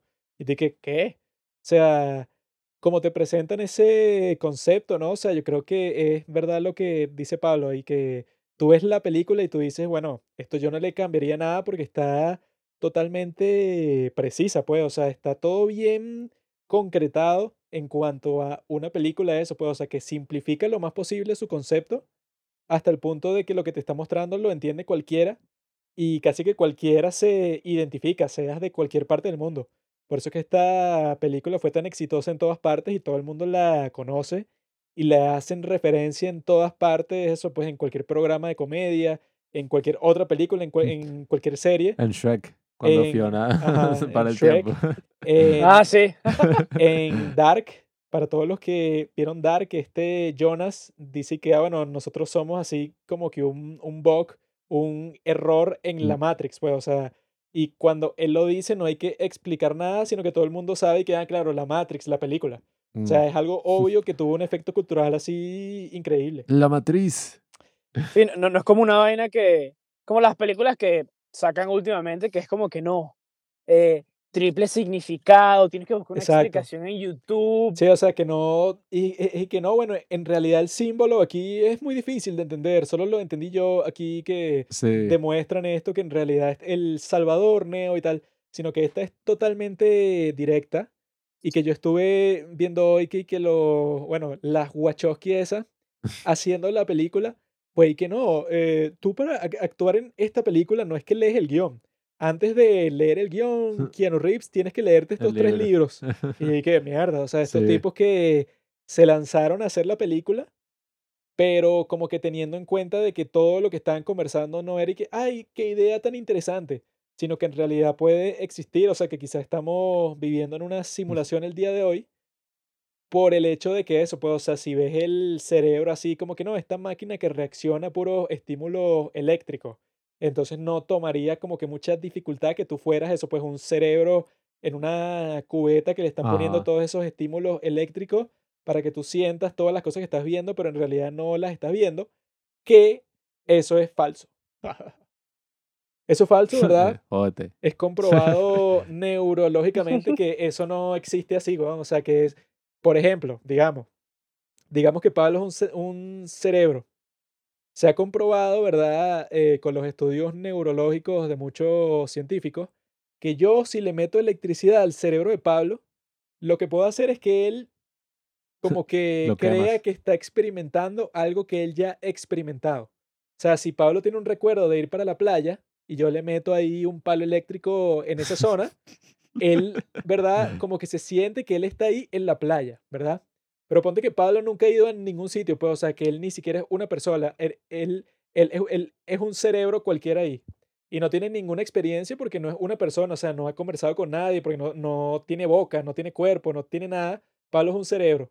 Y yo le empiezo a meter electricidad y no pasa un carajo, pues, o sea, él no ha experimentado nada para que eso sea posible. O sea, ese mismo experimento mental es una paja, sobre todo por el hecho de que también los estudios científicos también han mostrado que tu cerebro no es como que una cosa y, ay, ese es el órgano de mi cabeza y no está relacionado con más nada, sino que dicen que tú tienes como que materia cerebral, o sea, que se comunica con tu cerebro, pero por la sinapsis que ya tiene en todo tu cuerpo, pues en todos tus órganos, en tu piel, en todas partes, son como si fueran partes de tu propio cerebro. No, Tú Juanqui. sacas el cerebro de ese organismo y no funciona, pues, o sea, porque el cerebro, así sea el órgano como que más importante de todo, al mismo tiempo es parte de tu cuerpo y si lo sacas de tu cuerpo no sirve para un coño.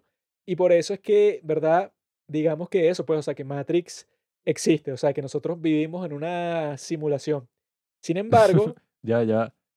Y si haces un trasplante de cabeza. silencio, para que eso fuera así, ¿no? para que tú pudieras experimentar un montón de cosas, tendría que existir alguna forma como que eso, pues, no sé, compu- Mundo Com- virtual. com- computarizada en que Pablo, yo de al- alguna forma, él desde que nace, yo lo meto en una computadora, una simulación para que él como que recorra todo un mundo así, pero a una velocidad multiplicada como hacen con las inteligencias artificiales. Bueno, como hacen aquí, que le cargan un programa ahí de entrenamiento. para que llegue un punto en que Pablo experimentó un mundo y después yo lo meto en la Matrix y la forma en que él interactúa con la Matrix es porque él ya vivió algo. Pues, o sea, tú no podrías, como te sale en la película, que tú eres un bebé y ya te metieron en la Matrix y te empiezan a, a alimentar con los cadáveres de las personas que han muerto dentro de la Matrix. O sea, eso no podría pasar. Eso lo sabemos el día de hoy gracias a la ciencia Qué a científicos como el gran, ¿cómo se llama este tipo? Raymond, Raymond Tallis ha probado eso en varios estudios, si quieren lo pueden buscar. ahí. Sabes que Raymond Tallis. el cerebro Es el único órgano que se nombró a sí mismo. Esto es correcto. Por eso es que el cerebro es tan importante, pues, o sea...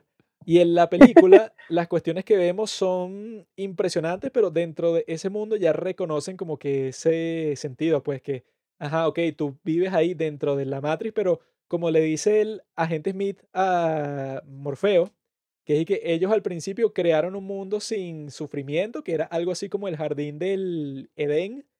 Sin embargo, la gente que metían en la Matrix, pero en esa Matrix sin sufrimiento, se, da- se daba cuenta de que era falso, pues, o sea, porque era un mundo tan perfecto en donde a nadie le faltaba nada y todo era chévere, o sea, gente de 1999, ¿verdad? Que fue cuando, fue así como que cuando las máquinas eh, tomaron el control, metieron a las personas de esa época en ese mundo perfecto y los tipos no lo aceptaban psicológicamente y entraban en un colapso mental y se morían, pues eso se lo explica el agente Smith a Morfeo.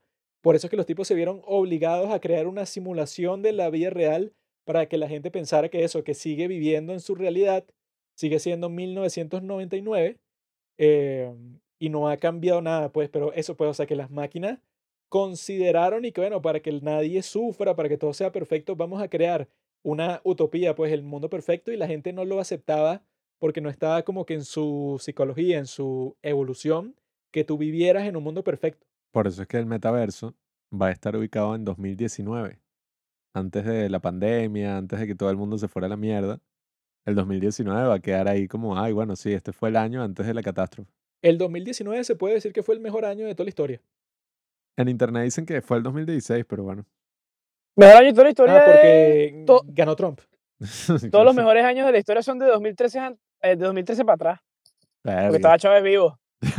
Coño, este Coño, está claro hermano. lo claro. Cuando, ¿cómo fue? Cuando el rey de España le dijo que por qué no se calla, algo así. ¿Por qué no te callas? Juan Carlos. I.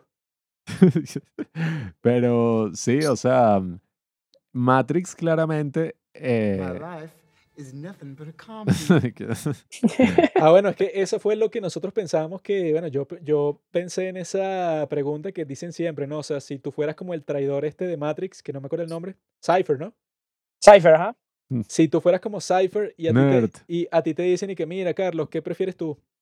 Eh, ¿Quedarte en tu, en tu vida normal o si yo te meto eso, pues, en una simulación en la cual todo es perfecto, pues, o sea, tú tienes como que acceso a todas las cosas que te gustaría tener, tener acceso, pero no son reales, pues, o sea, son virtuales, pero tú las sientes como reales cuando estás dentro de la Matrix.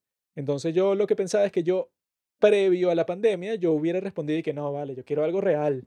Yo quiero que todo sea así verd- verdaderamente como es para poder experimentarlo de la mejor manera y tal. Sin embargo, después de la pandemia y todo este peo del confinamiento y todas esas cuestiones, yo creo que sí respondería y que coño, yo, cre- yo creo que si me meten en la Matrix, o sea, si me dan es- esa opción de diseñar tu propia vida. La O Segunda Guerra Mundial. así que mira, diseña eso, pues, o sea, cómo quieres que transcurran los eventos en el universo en donde tú vas a ser introducido artificialmente, eso tú diseñas y que mira, yo quiero te- eh, tener éxito en este campo, quiero casarme con esta persona, quiero que pase esto, esto y esto, o sea, tú dan, danos todos esos parámetros y nosotros lo haremos realidad en la Matrix. Si no te vas Yo a creo que después del confinamiento eso puede, o sea, eso tiene que ser una característica sí o sí, pues, o sea, que tú no te acuerdes que tú te metiste ahí voluntariamente. Si eso existiera y me lo exigiría, me lo ofrecería en el día de hoy, yo creo que yo diría que sí. Yo cuando vi la película yo dije que este dicho es igualito a Joaquín, marico. Joaquín haría eso completamente, un maldito. No, y que eso, pues mi vida al día de hoy es mejor que la que tienen los de la resistencia dentro de Matrix. O sea que yo, si fuera Cypher, yo diría que, bueno, esta vida de mierda aquí comiendo esta basura en una nave en la cloaca, coño, yo prefiero vivir dentro de Matrix y la lucha va a ser tan difícil, coño, qué fastidio. Bueno, pero es que yo probablemente lo que diría es y que, ajá, y como yo no sé que esto es una simulación también, y, y que yo no me acuerdo de cuándo empezó, entonces para eso métame la simulación, ya que coño. Exacto, pues, o sea, si es por eso, todo podría ser una simulación al fin y al cabo, porque el punto es que tú no te darías cuenta si lo es o no. No, y aparte, en esa donde él está, la jeva no le para bolas, pues. Exacto. Ese es el, Es como mi vida. weón. Ah, bueno, es que ahí también podrías decir que, que, bueno, si esto fuera una simulación, mi vida no fuera tan mierda. O sea, Claro. Si esto fuera una simulación, yo tendría, coño, como que un incentivo a partir de, lo, de nuestros amos robot, de que mi vida, o sea, si no hay escasez de recursos, porque no todo el mundo es rico dentro de su propio mundo virtual, ¿no? Porque las máquinas quieren hacer dinero con NFTs y criptomonedas que van a tener que trabajar las personas minando y terminan comprando las mismas criptomonedas que las máquinas terminan vendiendo. Mira, Carlos, si a ti te, Habla. si a ti te preguntaran y que, ok, en la simulación que te vamos a conectar hoy, tienes que escoger quién va a ser tu esposa. ¿A quién escogerías? Así de, de, de, de- de la vida. Claro, de cualquier persona que exista. ¿no? Mia Khalifa. Coño, coño, no, mi novia, pues. No. Tremendo. Ah, Si digo otra cosa me linchan. ¿no? Bueno, Ay, qué gracioso. sabiendo que Pero eso- bueno, sí, sabi- o sea, sabiendo que eso es una posibilidad. No, Carlos, no lo y, a- y a- y hablando de, de, de, de algo que, que, que sería, no sé, eh, dentro de ese metaverso, yo diría que. Diría que Marilyn Monroe. No, te he hecho un viejo, este tipo es un anciano de 70 años. Marilyn Monroe. Marilyn Monroe. Esa Bueno, En el metaverso, en el metaverso ella va a tener como 25 también, ¿no? Claro, no, o sea, puede ser cualquier persona porque eso te lo vamos a diseñar a tu medida, Claro. todo lo que tú quieras, pues. Cleopatra. ¿Y tú, Pablo? Aunque no, eh, escogerías? eh, eh, he estado- he estado De la reina viendo- Isabel. No, no, no. He, he estado viendo Euforia. Y ahí hay una, una que tiene que se llama Sidney Sweeney. Eso es tremenda prostitutonda. Yo- ¿Y tú, Pablo, cuál escogerías? María Teresa de la Parra. ¿Qué? Teresa Carreño, Cleopatra. pianista. Cleopatra, ve cómo está, si estaba buena, si no. Nada. Coño, ¿a quién escogería como mi esposa? Tu esposa, pero eso, pues, o sea, en el metaverso será escogida, pero eso, la versión como que más especial así para ti, que la tipa está totalmente Coño. enamorada de ti 100%. Crearía a una combinación ahí que una tipa que tenga la cara de No, que tenga no, el cuerpo no. de no joda. Eso no es posible porque los tipos no son tan pervertidos así. Tienes que escoger a un ser humano porque si no la cuestión, o sea, va a parecer una maldita asquerosa eh, Mm. artificial, ¿no? No. Una, una quimera y que no, cola de león, cara de águila, cuerpo de mono. No tan enfermo, o sea. Escoge a un enfermo. No compliques más tu vida virtual. ya es que me ríe. Marilyn Monroe. Eh, Puede ser hombre también, pues aquí no hay ningún, ningún tipo de juicio así. Why are you gay? me escogería a mí mismo. Coño, escoge para pasar a lo siguiente. Coño, no es una decisión fácil. Claro que es fácil. ¿Con quién voy todo a el- pasar el resto de mis Todo el días? mundo tiene a su mujer ideal. Coño, mente. Margot Robbie, no sé, bro, Scarlett Johansson, hay burda. Es que exacto, como hay tantas, Margaret Thatcher. no me puedo decidir. Rápido, rápido, no tengo todo el día. Jacqueline Kennedy, qué sé yo, weón. Margaret Thatcher, que esto. Michelle Obama. Me encantaría. Coño, Hila- me gustaría Hillary Clinton. Una sola noche con Hillary Clinton y no se joda. En toda mi vida. Melania, con, con Melania. Melania. Trump y Hillary Clinton al mismo tiempo. Coño, con, Coño. ahorita, el día de hoy, con Ayu. Yo. ¿Sabes quién es? IEU Carlos. Creo que ustedes han mandado fotos de ella por Instagram. Ey, Así que ey, ey, probablemente Ey, sí. no, ¿qué? No cuentes esas cosas. ¿no? Y lo peor es que ni siquiera es y que está buenísima, o sea, Sí, toda está explotada. ¿no? No, es que Nada. ese concepto de buenísima no aplica así a una mujer universal. Eso- Buenísima eso- para qué. e- exacto. Eso aplica por categoría. ¿no? Buenísima como una, no sé, como una latinoamericana así vulgar. No, pues, Ya. sino como una- Te he dicho. Tú no sabes que la raza superior, Carlos, son las asiáticas. Pedazo de inculto. No, no sabía. Joaquín llegó al borde así de los nerds cuando no jodas. Yo estoy como en el Japón imperial. La raza superior son los asiáticos. Aquí no quiere Nadie- salir con, más nunca con una venezolana. Ninguna asquerosa, ninguna asquerosa latinoamericana, eh, no sé, weón, eh, Shakira. Ah, hubo, hubo muchos hombres visionarios que yo creía que eran unos nerds, unos otakus y tal, pero estaban adelantados a su época. Yo a quien escogería, ¿verdad? Sería así como que en el metaverso yo le dije que, mira, hay siete días en la semana, ¿no?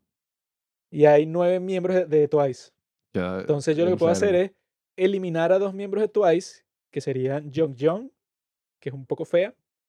¿Y a quién más eliminaría, vamos a ver. Sí, De hecho, ya- Esta es la vaina más, la vaina más creepy de la historia. bro. Sí, tengo que escoger de las que elimino sería a esta Cheyon, a, a la, a la- a la que le dicen Little Beast, Baby Beast. Me da risa que pasamos a hablar y que la filosofía Eso del me metaverso. dejaría con siete miembros de Twice, ¿verdad? Y eh, en mi visión del metaverso, ¿verdad? Yo me despertaría una vida nueva todos los días y tendría una esposa nueva lunes, martes, mi- miércoles, jueves, viernes, sábado y domingo. De las siete miembros que quedaron. No, pues. yo ya tengo. Pana es un genio. No, no. Sería así como los árabes que tienen como cinco esposas. Bueno, así. bueno. Eso. Exacto. Mi opción la cambio y sería una que yo nunca haya visto. Porque en la sorpresa es donde verdaderamente está el placer. Bueno, No, partiendo de esa homosexualidad que acaba de decir, Confusion of the Sí. highest order. podemos pasar a la mejor película de todas, Ready Player One. Que yo me di cuenta de una conexión entre Ready Player One y Matrix. ¿Cuál? Si tú te metes en la trivia de Matrix y te metes en la trivia de IMDB de Ready Player One, que son todos estos hechos sobre la creación de la película, hay exactamente el mismo número de entradas, 217. Y eso yo creo que tiene que ser eh, voluntario, ¿verdad? Porque cualquiera puede eh, mandar entradas para la trivia de IMDB y yo sé porque yo lo he hecho. Entonces, ¿Se eso han puede, aceptado alguna? Sí. Te lo Ah, aceptan si, sí, coño, que no es tan difícil. Te lo aceptan si es un hecho comprobable sobre la película, ¿no? Entonces, el hecho de que haya 217 para Matrix y 217 para Ready Player One me hace pensar que es un gr- graciosito que trabaja en la página que quiso que eso fuera igual, pues no tiene más nada que hacer en Bien. su vida. Bueno, amigos, esa eh, fue nuestra opinión sobre Ready Player One. eh, Ya, Ya. gracias por escucharnos. Eso es bastante excepcional. Yo cuando lo vi fue que, ay, ¿cómo? Coincidencias, Juanqui, coincidencias de la vida. 217 exactamente. No todo es una conspiración. Pero esta película nos la recomendó el estúpido Robinson, el que está allá en los Estados Unidos con, con Carlos, diciendo que era que sí la mejor película que él había visto en toda su vida. weón. Y que no, esta, esa de Ready Pl- Player One es perfecta, o sea, No, tiene todas no. las cosas que a mí me gustan. Eh, Escucha, Joaquín, yo justo le estaba contando esa historia a Carlos, que acaba de salir Ready Player One, y mi papá todas las semanas compra películas así piratas en DVD, ¿no? Entonces mi papá estaba pasando las escenas a ver si la película estaba bien, si no cuadriculaba, cosas que se hacían así en las décadas pasadas, pero bueno, mi papá lo sigue haciendo. Y yo me acuerdo que se veía de la mierda, o sea, era como que el 80% de la película son como puras cinemáticas de un videojuego. Y, Pero de un videojuego de mierda. weón. Sí, o sea, que tú ves el videojuego y que, ajá, saltar, saltar. Entonces, me acuerdo que yo llegué al teatro y estaba Robinson y Carlos. Y dije, no, marico. Tonto y retonto. y que, y que, no, marico, mi papá estaba ahí que pasando las escenas de una película, se veía de la mierda, una vaina ahí como de unos bichos virtuales que pelean y hacen una vaina y que, eh, Ready Player One se llama.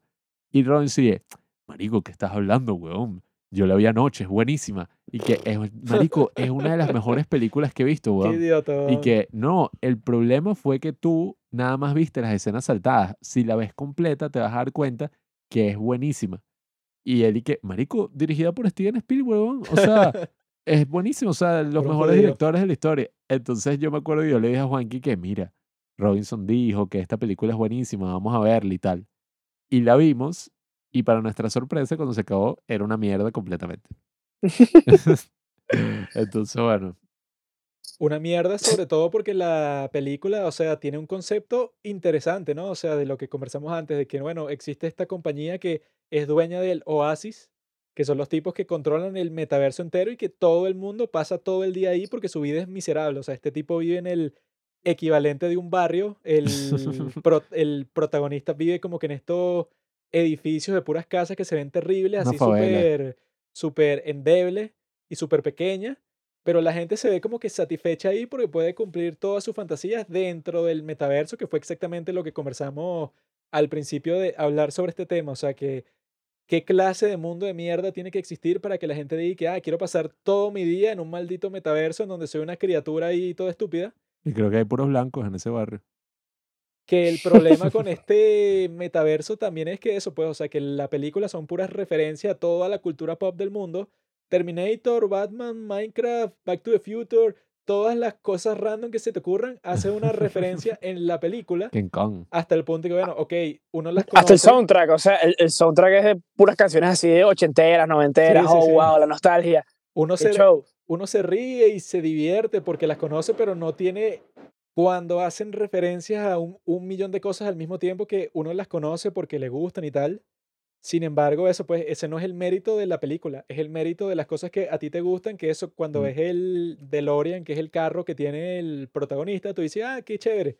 Pero no es por la película en sí, si- sino porque tú ya conoces un montón de cuestiones. Y que yo cuando estoy viendo la maldita película y van como que para una discoteca ahí, y hay una escena como de 15 minutos de el protagonista bailando con una criatura co- como que un pescado ahí que está mm, bailando en el medio de toda la pista de baile. Y yo sentía que se me pudría el cerebro, ¿no? porque yo estaba ahí que, ajá, ¿qué clase de mierda es esto? O sea, todo es digital, todo se ve como la mierda y que normalmente cuando tú ves una cinemática así en un videojuego, tú no le estás prestando atención porque se ve como la mierda y porque la historia no te importa y eso no puede esquipearla, no puedes pasarla, entonces te la calas, ¿no? Pero en este caso es, que es, es una película, o sea, están desarrollando la historia a través de una conversación de mierda que los tipos están flotando en una discoteca Bueno. y toda la animación se ve como una basura.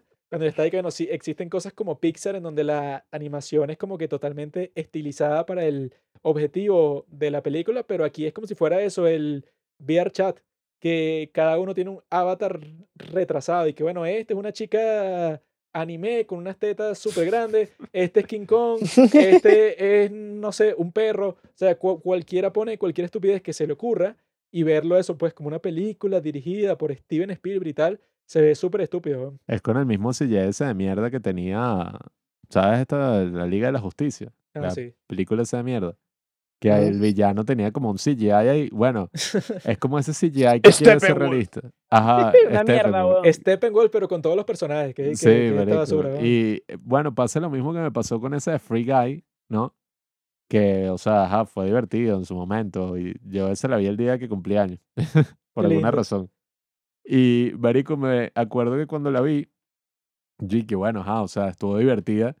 Pero no sé, marico, se siente como una película vulgar, ¿sabes? Como que el cine, hay películas que a mí me encantan que son y que, bueno, una, no sé, marico, Before Sunrise, dos carajos que se conocieron conversando en una calle ahí hablando del amor. Esa debe ser tu película preferida. No, otro, otro tipo de películas que son historias como sencillitas, ¿sabes? Hasta el mismo Señor de los Anillos, que tiene una historia como compleja, o sea, y pasan un pocotón de cosas.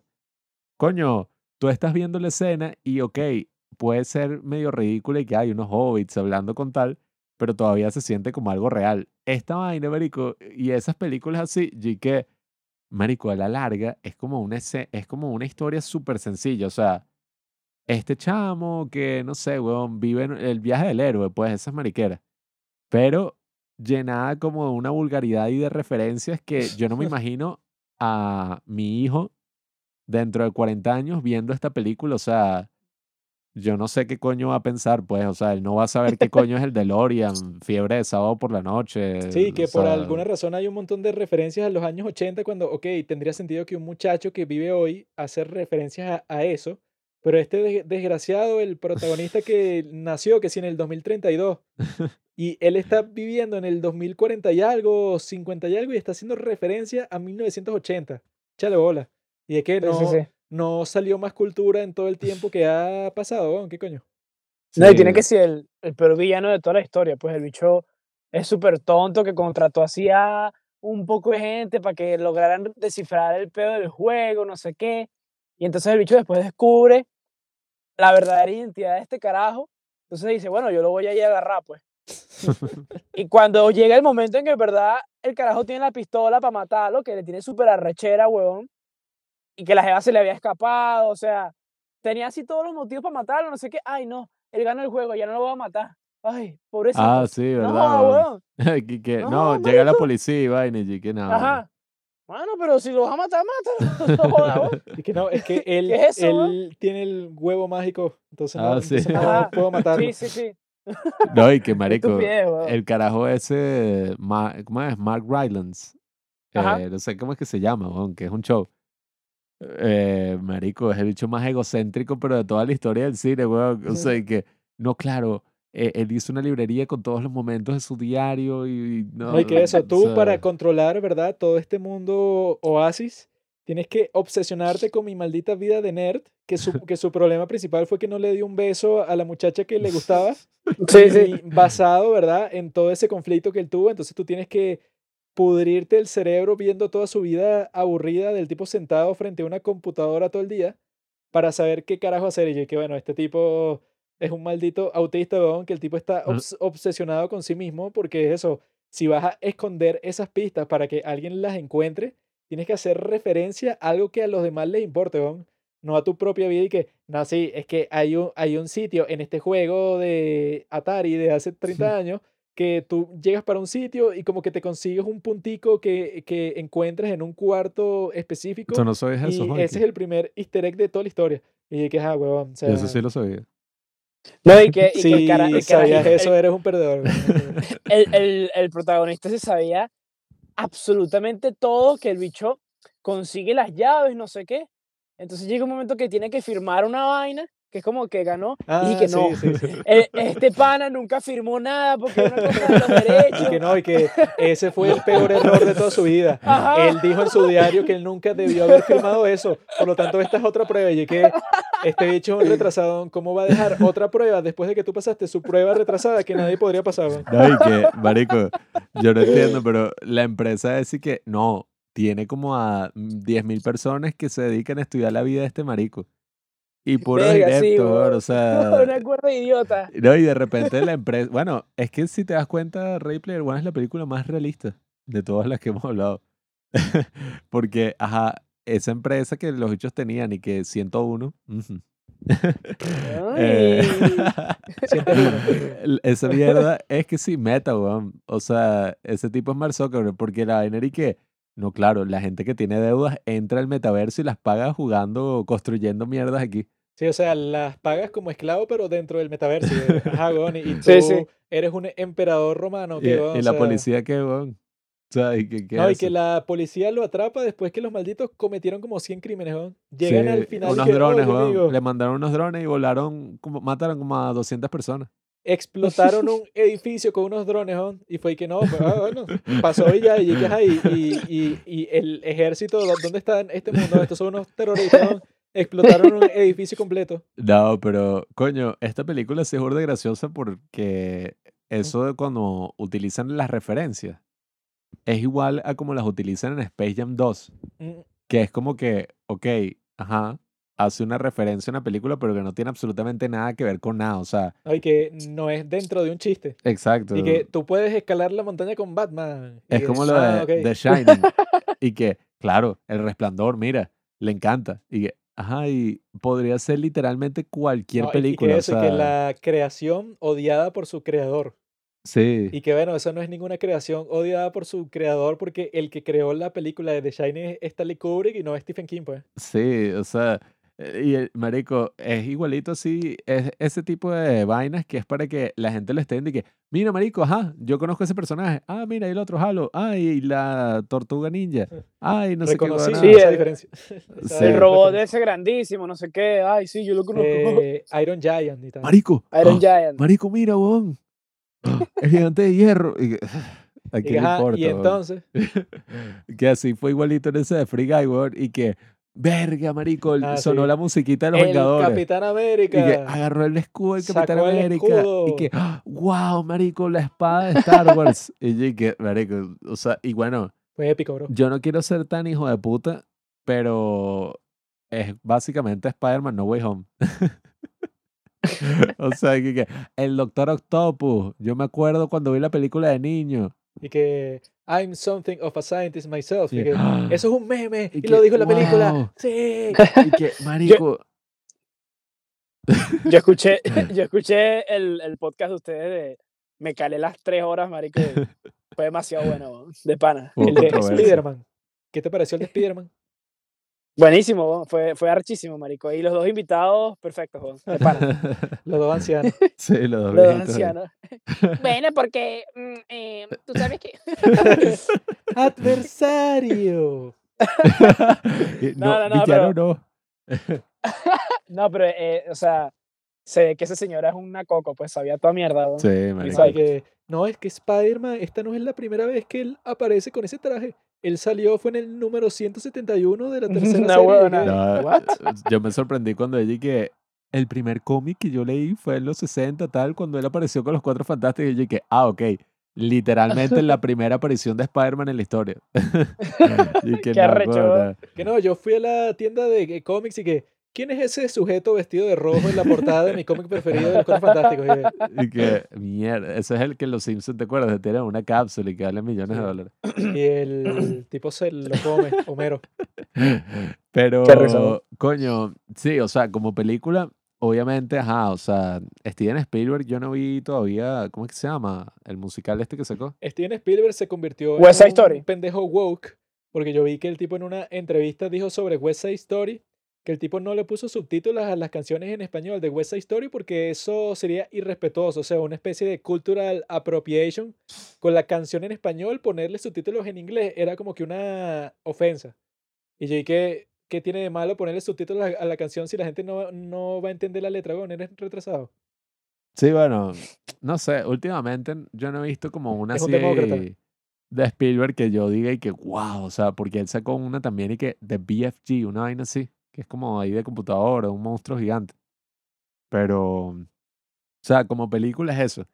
No es así buena ni nada y X, pero coño, creo que es la única película que ilustra esa idea del metaverso como lo están planteando, pues que obviamente que no lo ilustra de manera, o sea, accurate, pues, o sea, si de verdad quisiera mostrarlo, sería eso, pues un pocotón de tipas así anime tetonas y no sé, marico, el pepinillo este de Ricky Morty, Pickle Rick, o sea, y puras vainas bizarras. Sería una cuestión que sí súper pornográfica y con gente matándose cada cinco segundos. No hay que una competencia, una carrera que vamos a Nada. hacer para ver quién llega primero. Una vaina toda de trolls ahí que yo he visto cómo es eso de VRChat y hay unos videos de YouTube que son y que este tipo contando historias de la guerra en VRChat y vaina y es que sí, marico, pura gente ahí con los trajes más bizarros que te imagines ahí reunidos y el tipo hablando y que no, sí, porque yo fui soldado y en la guerra no sé qué vaina que si un gorila ahí gigante como que escuchándolo y eso, pues, marico, puras vainas así Sí, troll, bueno, es que puro al bicho. fin y al cabo es un sitio que nadie se toma en serio porque no es real, pues. Exacto. No, es que ahí tú estuvieras y que, hola, me estoy reuniendo con mis amigos virtuales. Hola, Pablo, ¿cómo estás? No, marico. Sino, sino que tú vieras el avatar de Pablo y te le acercas con una pistola y le disparas, pues, o sea, no, No, hay que- marico, es que, eh, o sea, el hecho de que no, claro, ahora las reuniones de trabajo van a tenerlas en el metaverso, qué ladilla, weón, o sea, ya estaría, no sé, weón, tocándole el culo a Juanquita. No, lo No, lo, lo- lo que dice Juan Pablo de que en verdad, o sea, co- comparando las tres películas es como que la que más se puede llegar a asemejar a lo que pasa a lo, o a lo que va a pasar. Es verdad porque yo estaba viendo que esas que ellos tienen como un traje que tú te lo pones que es súper arrecho y tú Ajá. sientes si te meten un coñazo o no sé qué. Estaba viendo que creo que Mark Zuckerberg estaba haciendo un guante que tú lo podías usar en el metaverso y tú con ese guante que te lo pones en las manos, tú sientes las vainas, pues. Sí, sí, existe, yo vi que existe un Maldita trajecito sea. así, que un tipo como que sacó un video de YouTube y que utilizando este traje tal, y la gente lo tocaba, pues, y el bicho sentía como un- unas cuantas presiones por ahí, pero ajá. Eso es el antecedente al abuso sexual dentro del metaverso, que yo vi un video de Reddit de una tipa que estaba diciendo que eso le pasó a una amiga suya, que ella se metió como que en una conversación ahí en el metaverso y llegó un tipo y como que le empezó a tocar su cuerpo virtual y que la tipa quedó traumada porque eso fue un abuso sexual. Y entonces eso ¿Qué es lo pusieron en un subreddit que se llama que Cringetopia, porque era que como que te abusaron si eso es un personaje que, o sea, tú no sentiste. O sea, Pero si te pones un traje que sientes todo y yo voy y te empiezo a tocar tu avatar, coño, ahí sí puede existir una especie de... Pero la, yo, o sea, yo pienso que la conclusión de este capítulo y de esta reflexión es que hay que matar a Mark Zuckerberg como hubo que, como hubo que matar a Hitler como en 1932, pues antes de que el tipo comenzara con su locura ahí en Alemania, si alguien lo hubiera matado, coño, se hubiera salvado de un montón de desgracias. Entonces yo creo que nosotros estamos en el momento de que Mark Zuckerberg hay que encerrarlo o eliminarlo porque el tipo es demasiado peligroso para seguir vivo como lo era el, el emperador Palpatine en Spider-Man Coño, 3. yo no sé, marico. Yo... En Spider-Man 3, ¿qué? En, en Star Wars 3. Spider-Man. está, está como la película. Como era el emperador Palpatine en Star Wars 3, Todas las la, referencias cruzadas. la venganza de los Sith. No, Sí, pero no sé, marico. Yo cuando vi The Social Network, que es del año 2009, yo me acuerdo que en ese momento yo estaba así como todo vuelto loco con esas historias. O sea, me encantaba la historia de Steve Jobs, la historia de Mark Zuckerberg. Yo estaba, veía uno, un programa que pasaban en DirecTV, que era que la historia del Internet. Y entonces era como un marico ahí con una chaqueta de cuero que se la trataba de hacer cool, pues algo que en verdad en el momento no era nada cool. O sea, ir que estos tipos en su sótano crearon esta plataforma que revolucionaría el mundo de tal. Y yo que verga, marico, qué arrecho. Y eran eso, pues unos nerds ahí súper locos. Pero, marico, no sé, yo sentía como un optimismo gigantesco sobre ese mundo. Y yo me acuerdo que yo pensaba y que, wow, o sea, el futuro es maravilloso, la misma actualidad. O sea, qué loco que alguien en su sótano puede cambiar el mundo para siempre. Y pensaba como que, o sea, la tecnología es la vaina más, no sé, interesante y beneficiosa para todo el mundo. O sea, de verdad estaba emocionado. Y para mí todavía me sorprende que Mark Zuckerberg es como una de las personas más odiadas de la actualidad, ¿no? Cuando yo antes pensaba sobre Facebook y sobre las redes sociales, como que coño, qué arrecho. O sea, una tecnología que es gratis, en la que tú te metes y puedes hablar con tus amigos, puedes compartir gustos, puedes dar tu opinión y que, wow, la democratización de la información. ¿Sabes qué pasa cuando algo es gratis, Pablo? Mm. Tú eres el producto. Lo barato sale caro. Eso.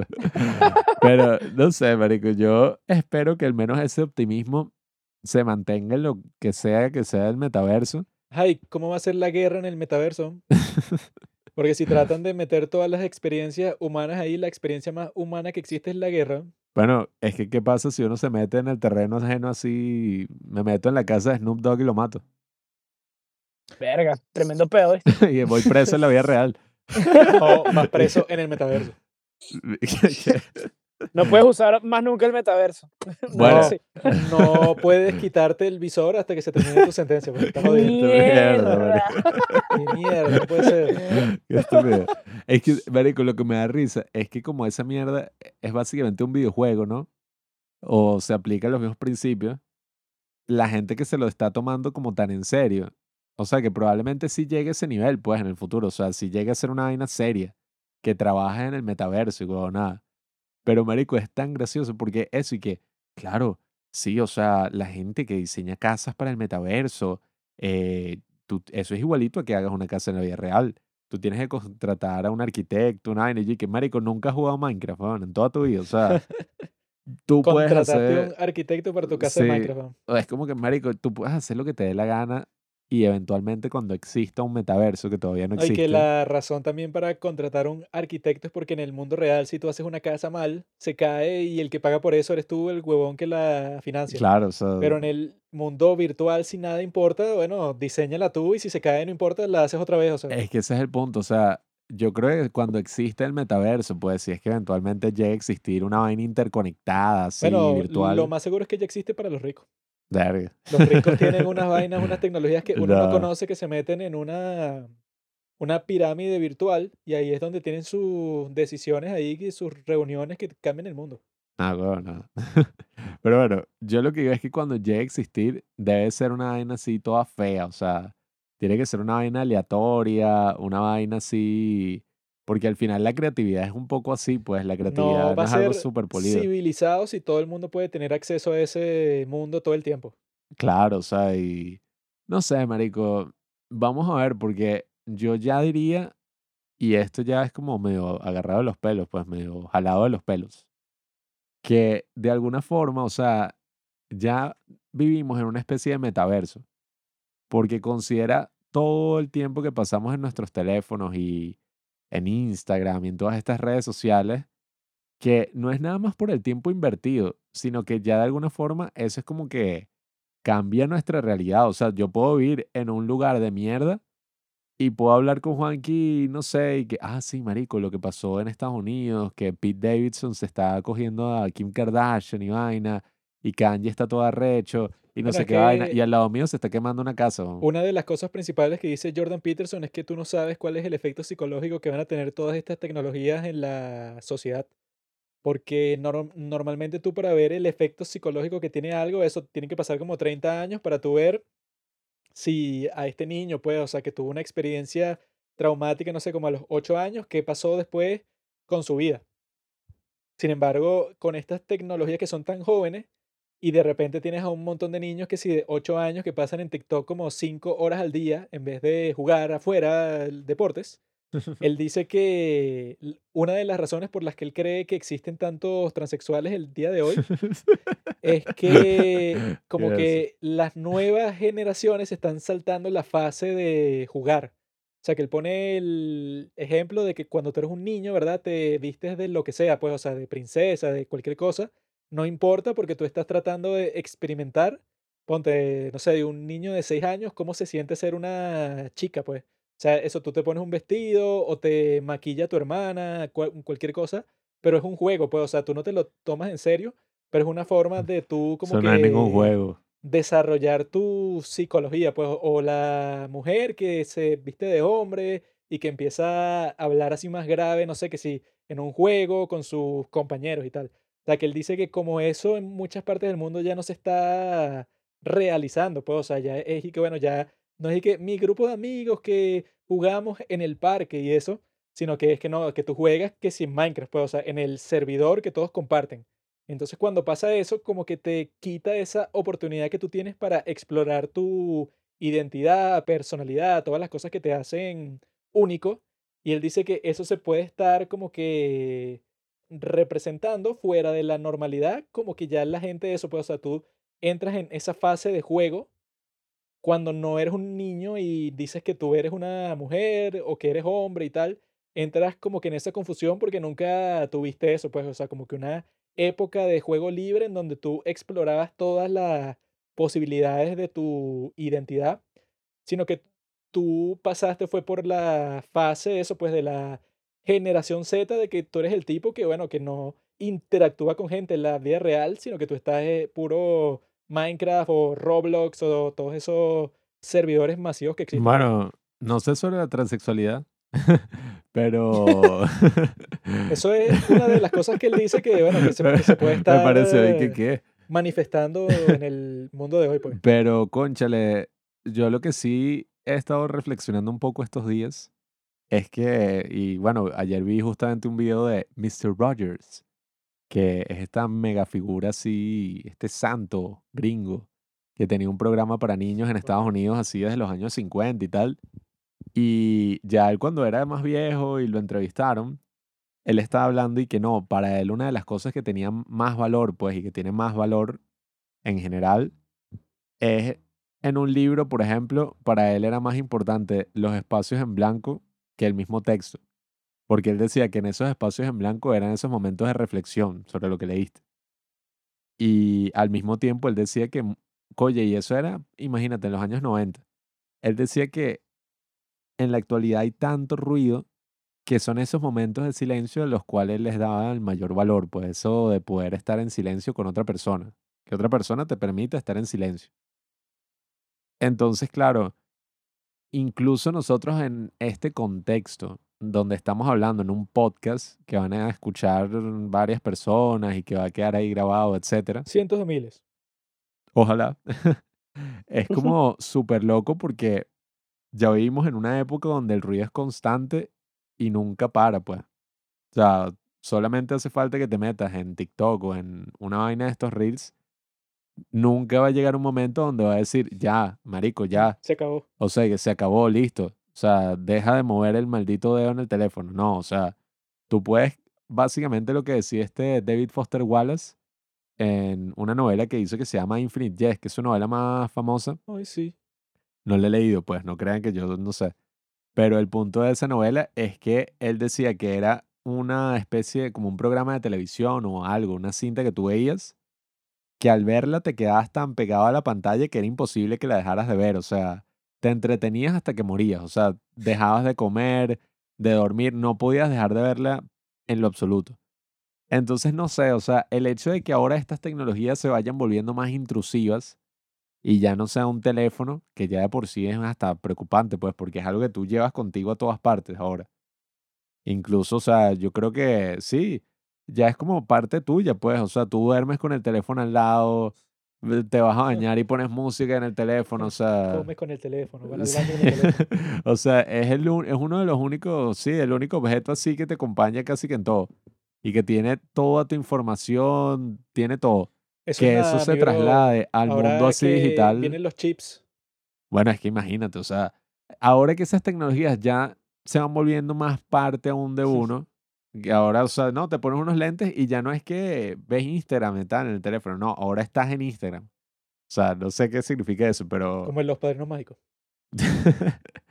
Marico, ya, yo no sé qué coño va a terminar pasando. O sea, sí quiero tener ese optimismo, pero al mismo tiempo, coño, puede tener muchísimos más efectos negativos que positivos. lo que pienso es que todos vamos a estar con esas reflexiones así que, que no, ¿cuál será el nuevo mundo virtual? O cuál será, no sé, ay, que la nueva criptomoneda va a superar a todas las demás y eso va a destronar el Bitcoin y tal.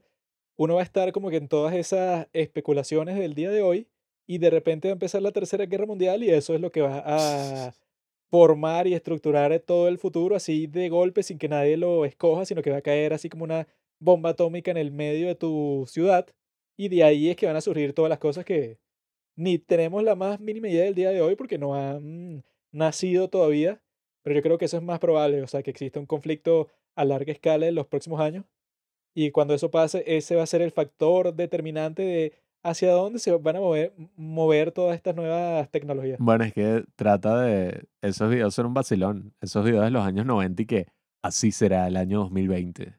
Y que los teléfonos serán del tamaño de una pantalla plana. Y no sé, marico, van a haber carros voladores y los estéreos de los carros tendrán 500 botones para que puedas Coño. tocar absolutamente todo. O sea, Sería genial. marico, Los carros voladores. no sé cómo será el mundo eso en 20 años, pero probablemente habrá una tecnología que ni nos esperábamos que existiera. O sea, una vaina que... Transferencia de cuerpos. Sí, pues a lo, mejor, a lo mejor el metaverso se da la mierda y crean otra vaina más arrecha, pues qué sé yo, weón. El hiperverso. El Spider-Verse. Ah, el, es, el Spider-Verse en donde todos los que entran son Spider-Man, sería fino. Estúpido. Ah. ¿Tienes, Pero- ¿Tienes algo que decir antes de matar este, este podcast, Carlos? No, bueno, este, que pues eh, me gustó bastante lo que hablamos. Hay muchas cosas que ustedes este, dijeron que pues me hacen pensar, ¿no? Y creo que a la audiencia también. Eh, y que bueno, también es una, es una buena reflexión ponerse a pensar en, en- todo este futuro porque creo que lo más importante como humanos es pues vivir el mundo real, ¿no? Y no, no, no esos mundos digitales. Entonces, espero que en el futuro sí existan estas cosas, pero que no, que no reemplacen nuestra vida diaria, pues. Eso es lo que veremos. ¿Qué es lo que sucederá? No sabemos qué camino es el que vamos a tomar. Nunca es algo que tú escoges, sino que simplemente es que no, Pablo. Esta es la nueva realidad. Adáptate a ella, mi amigo. Y frente a toda esa incertidumbre, ustedes solo tienen una opción en este mundo, que es seguir la palabra de los padres del cine. Nosotros trataremos de guiarlos a ustedes en esta existencia y que todo sea para bien.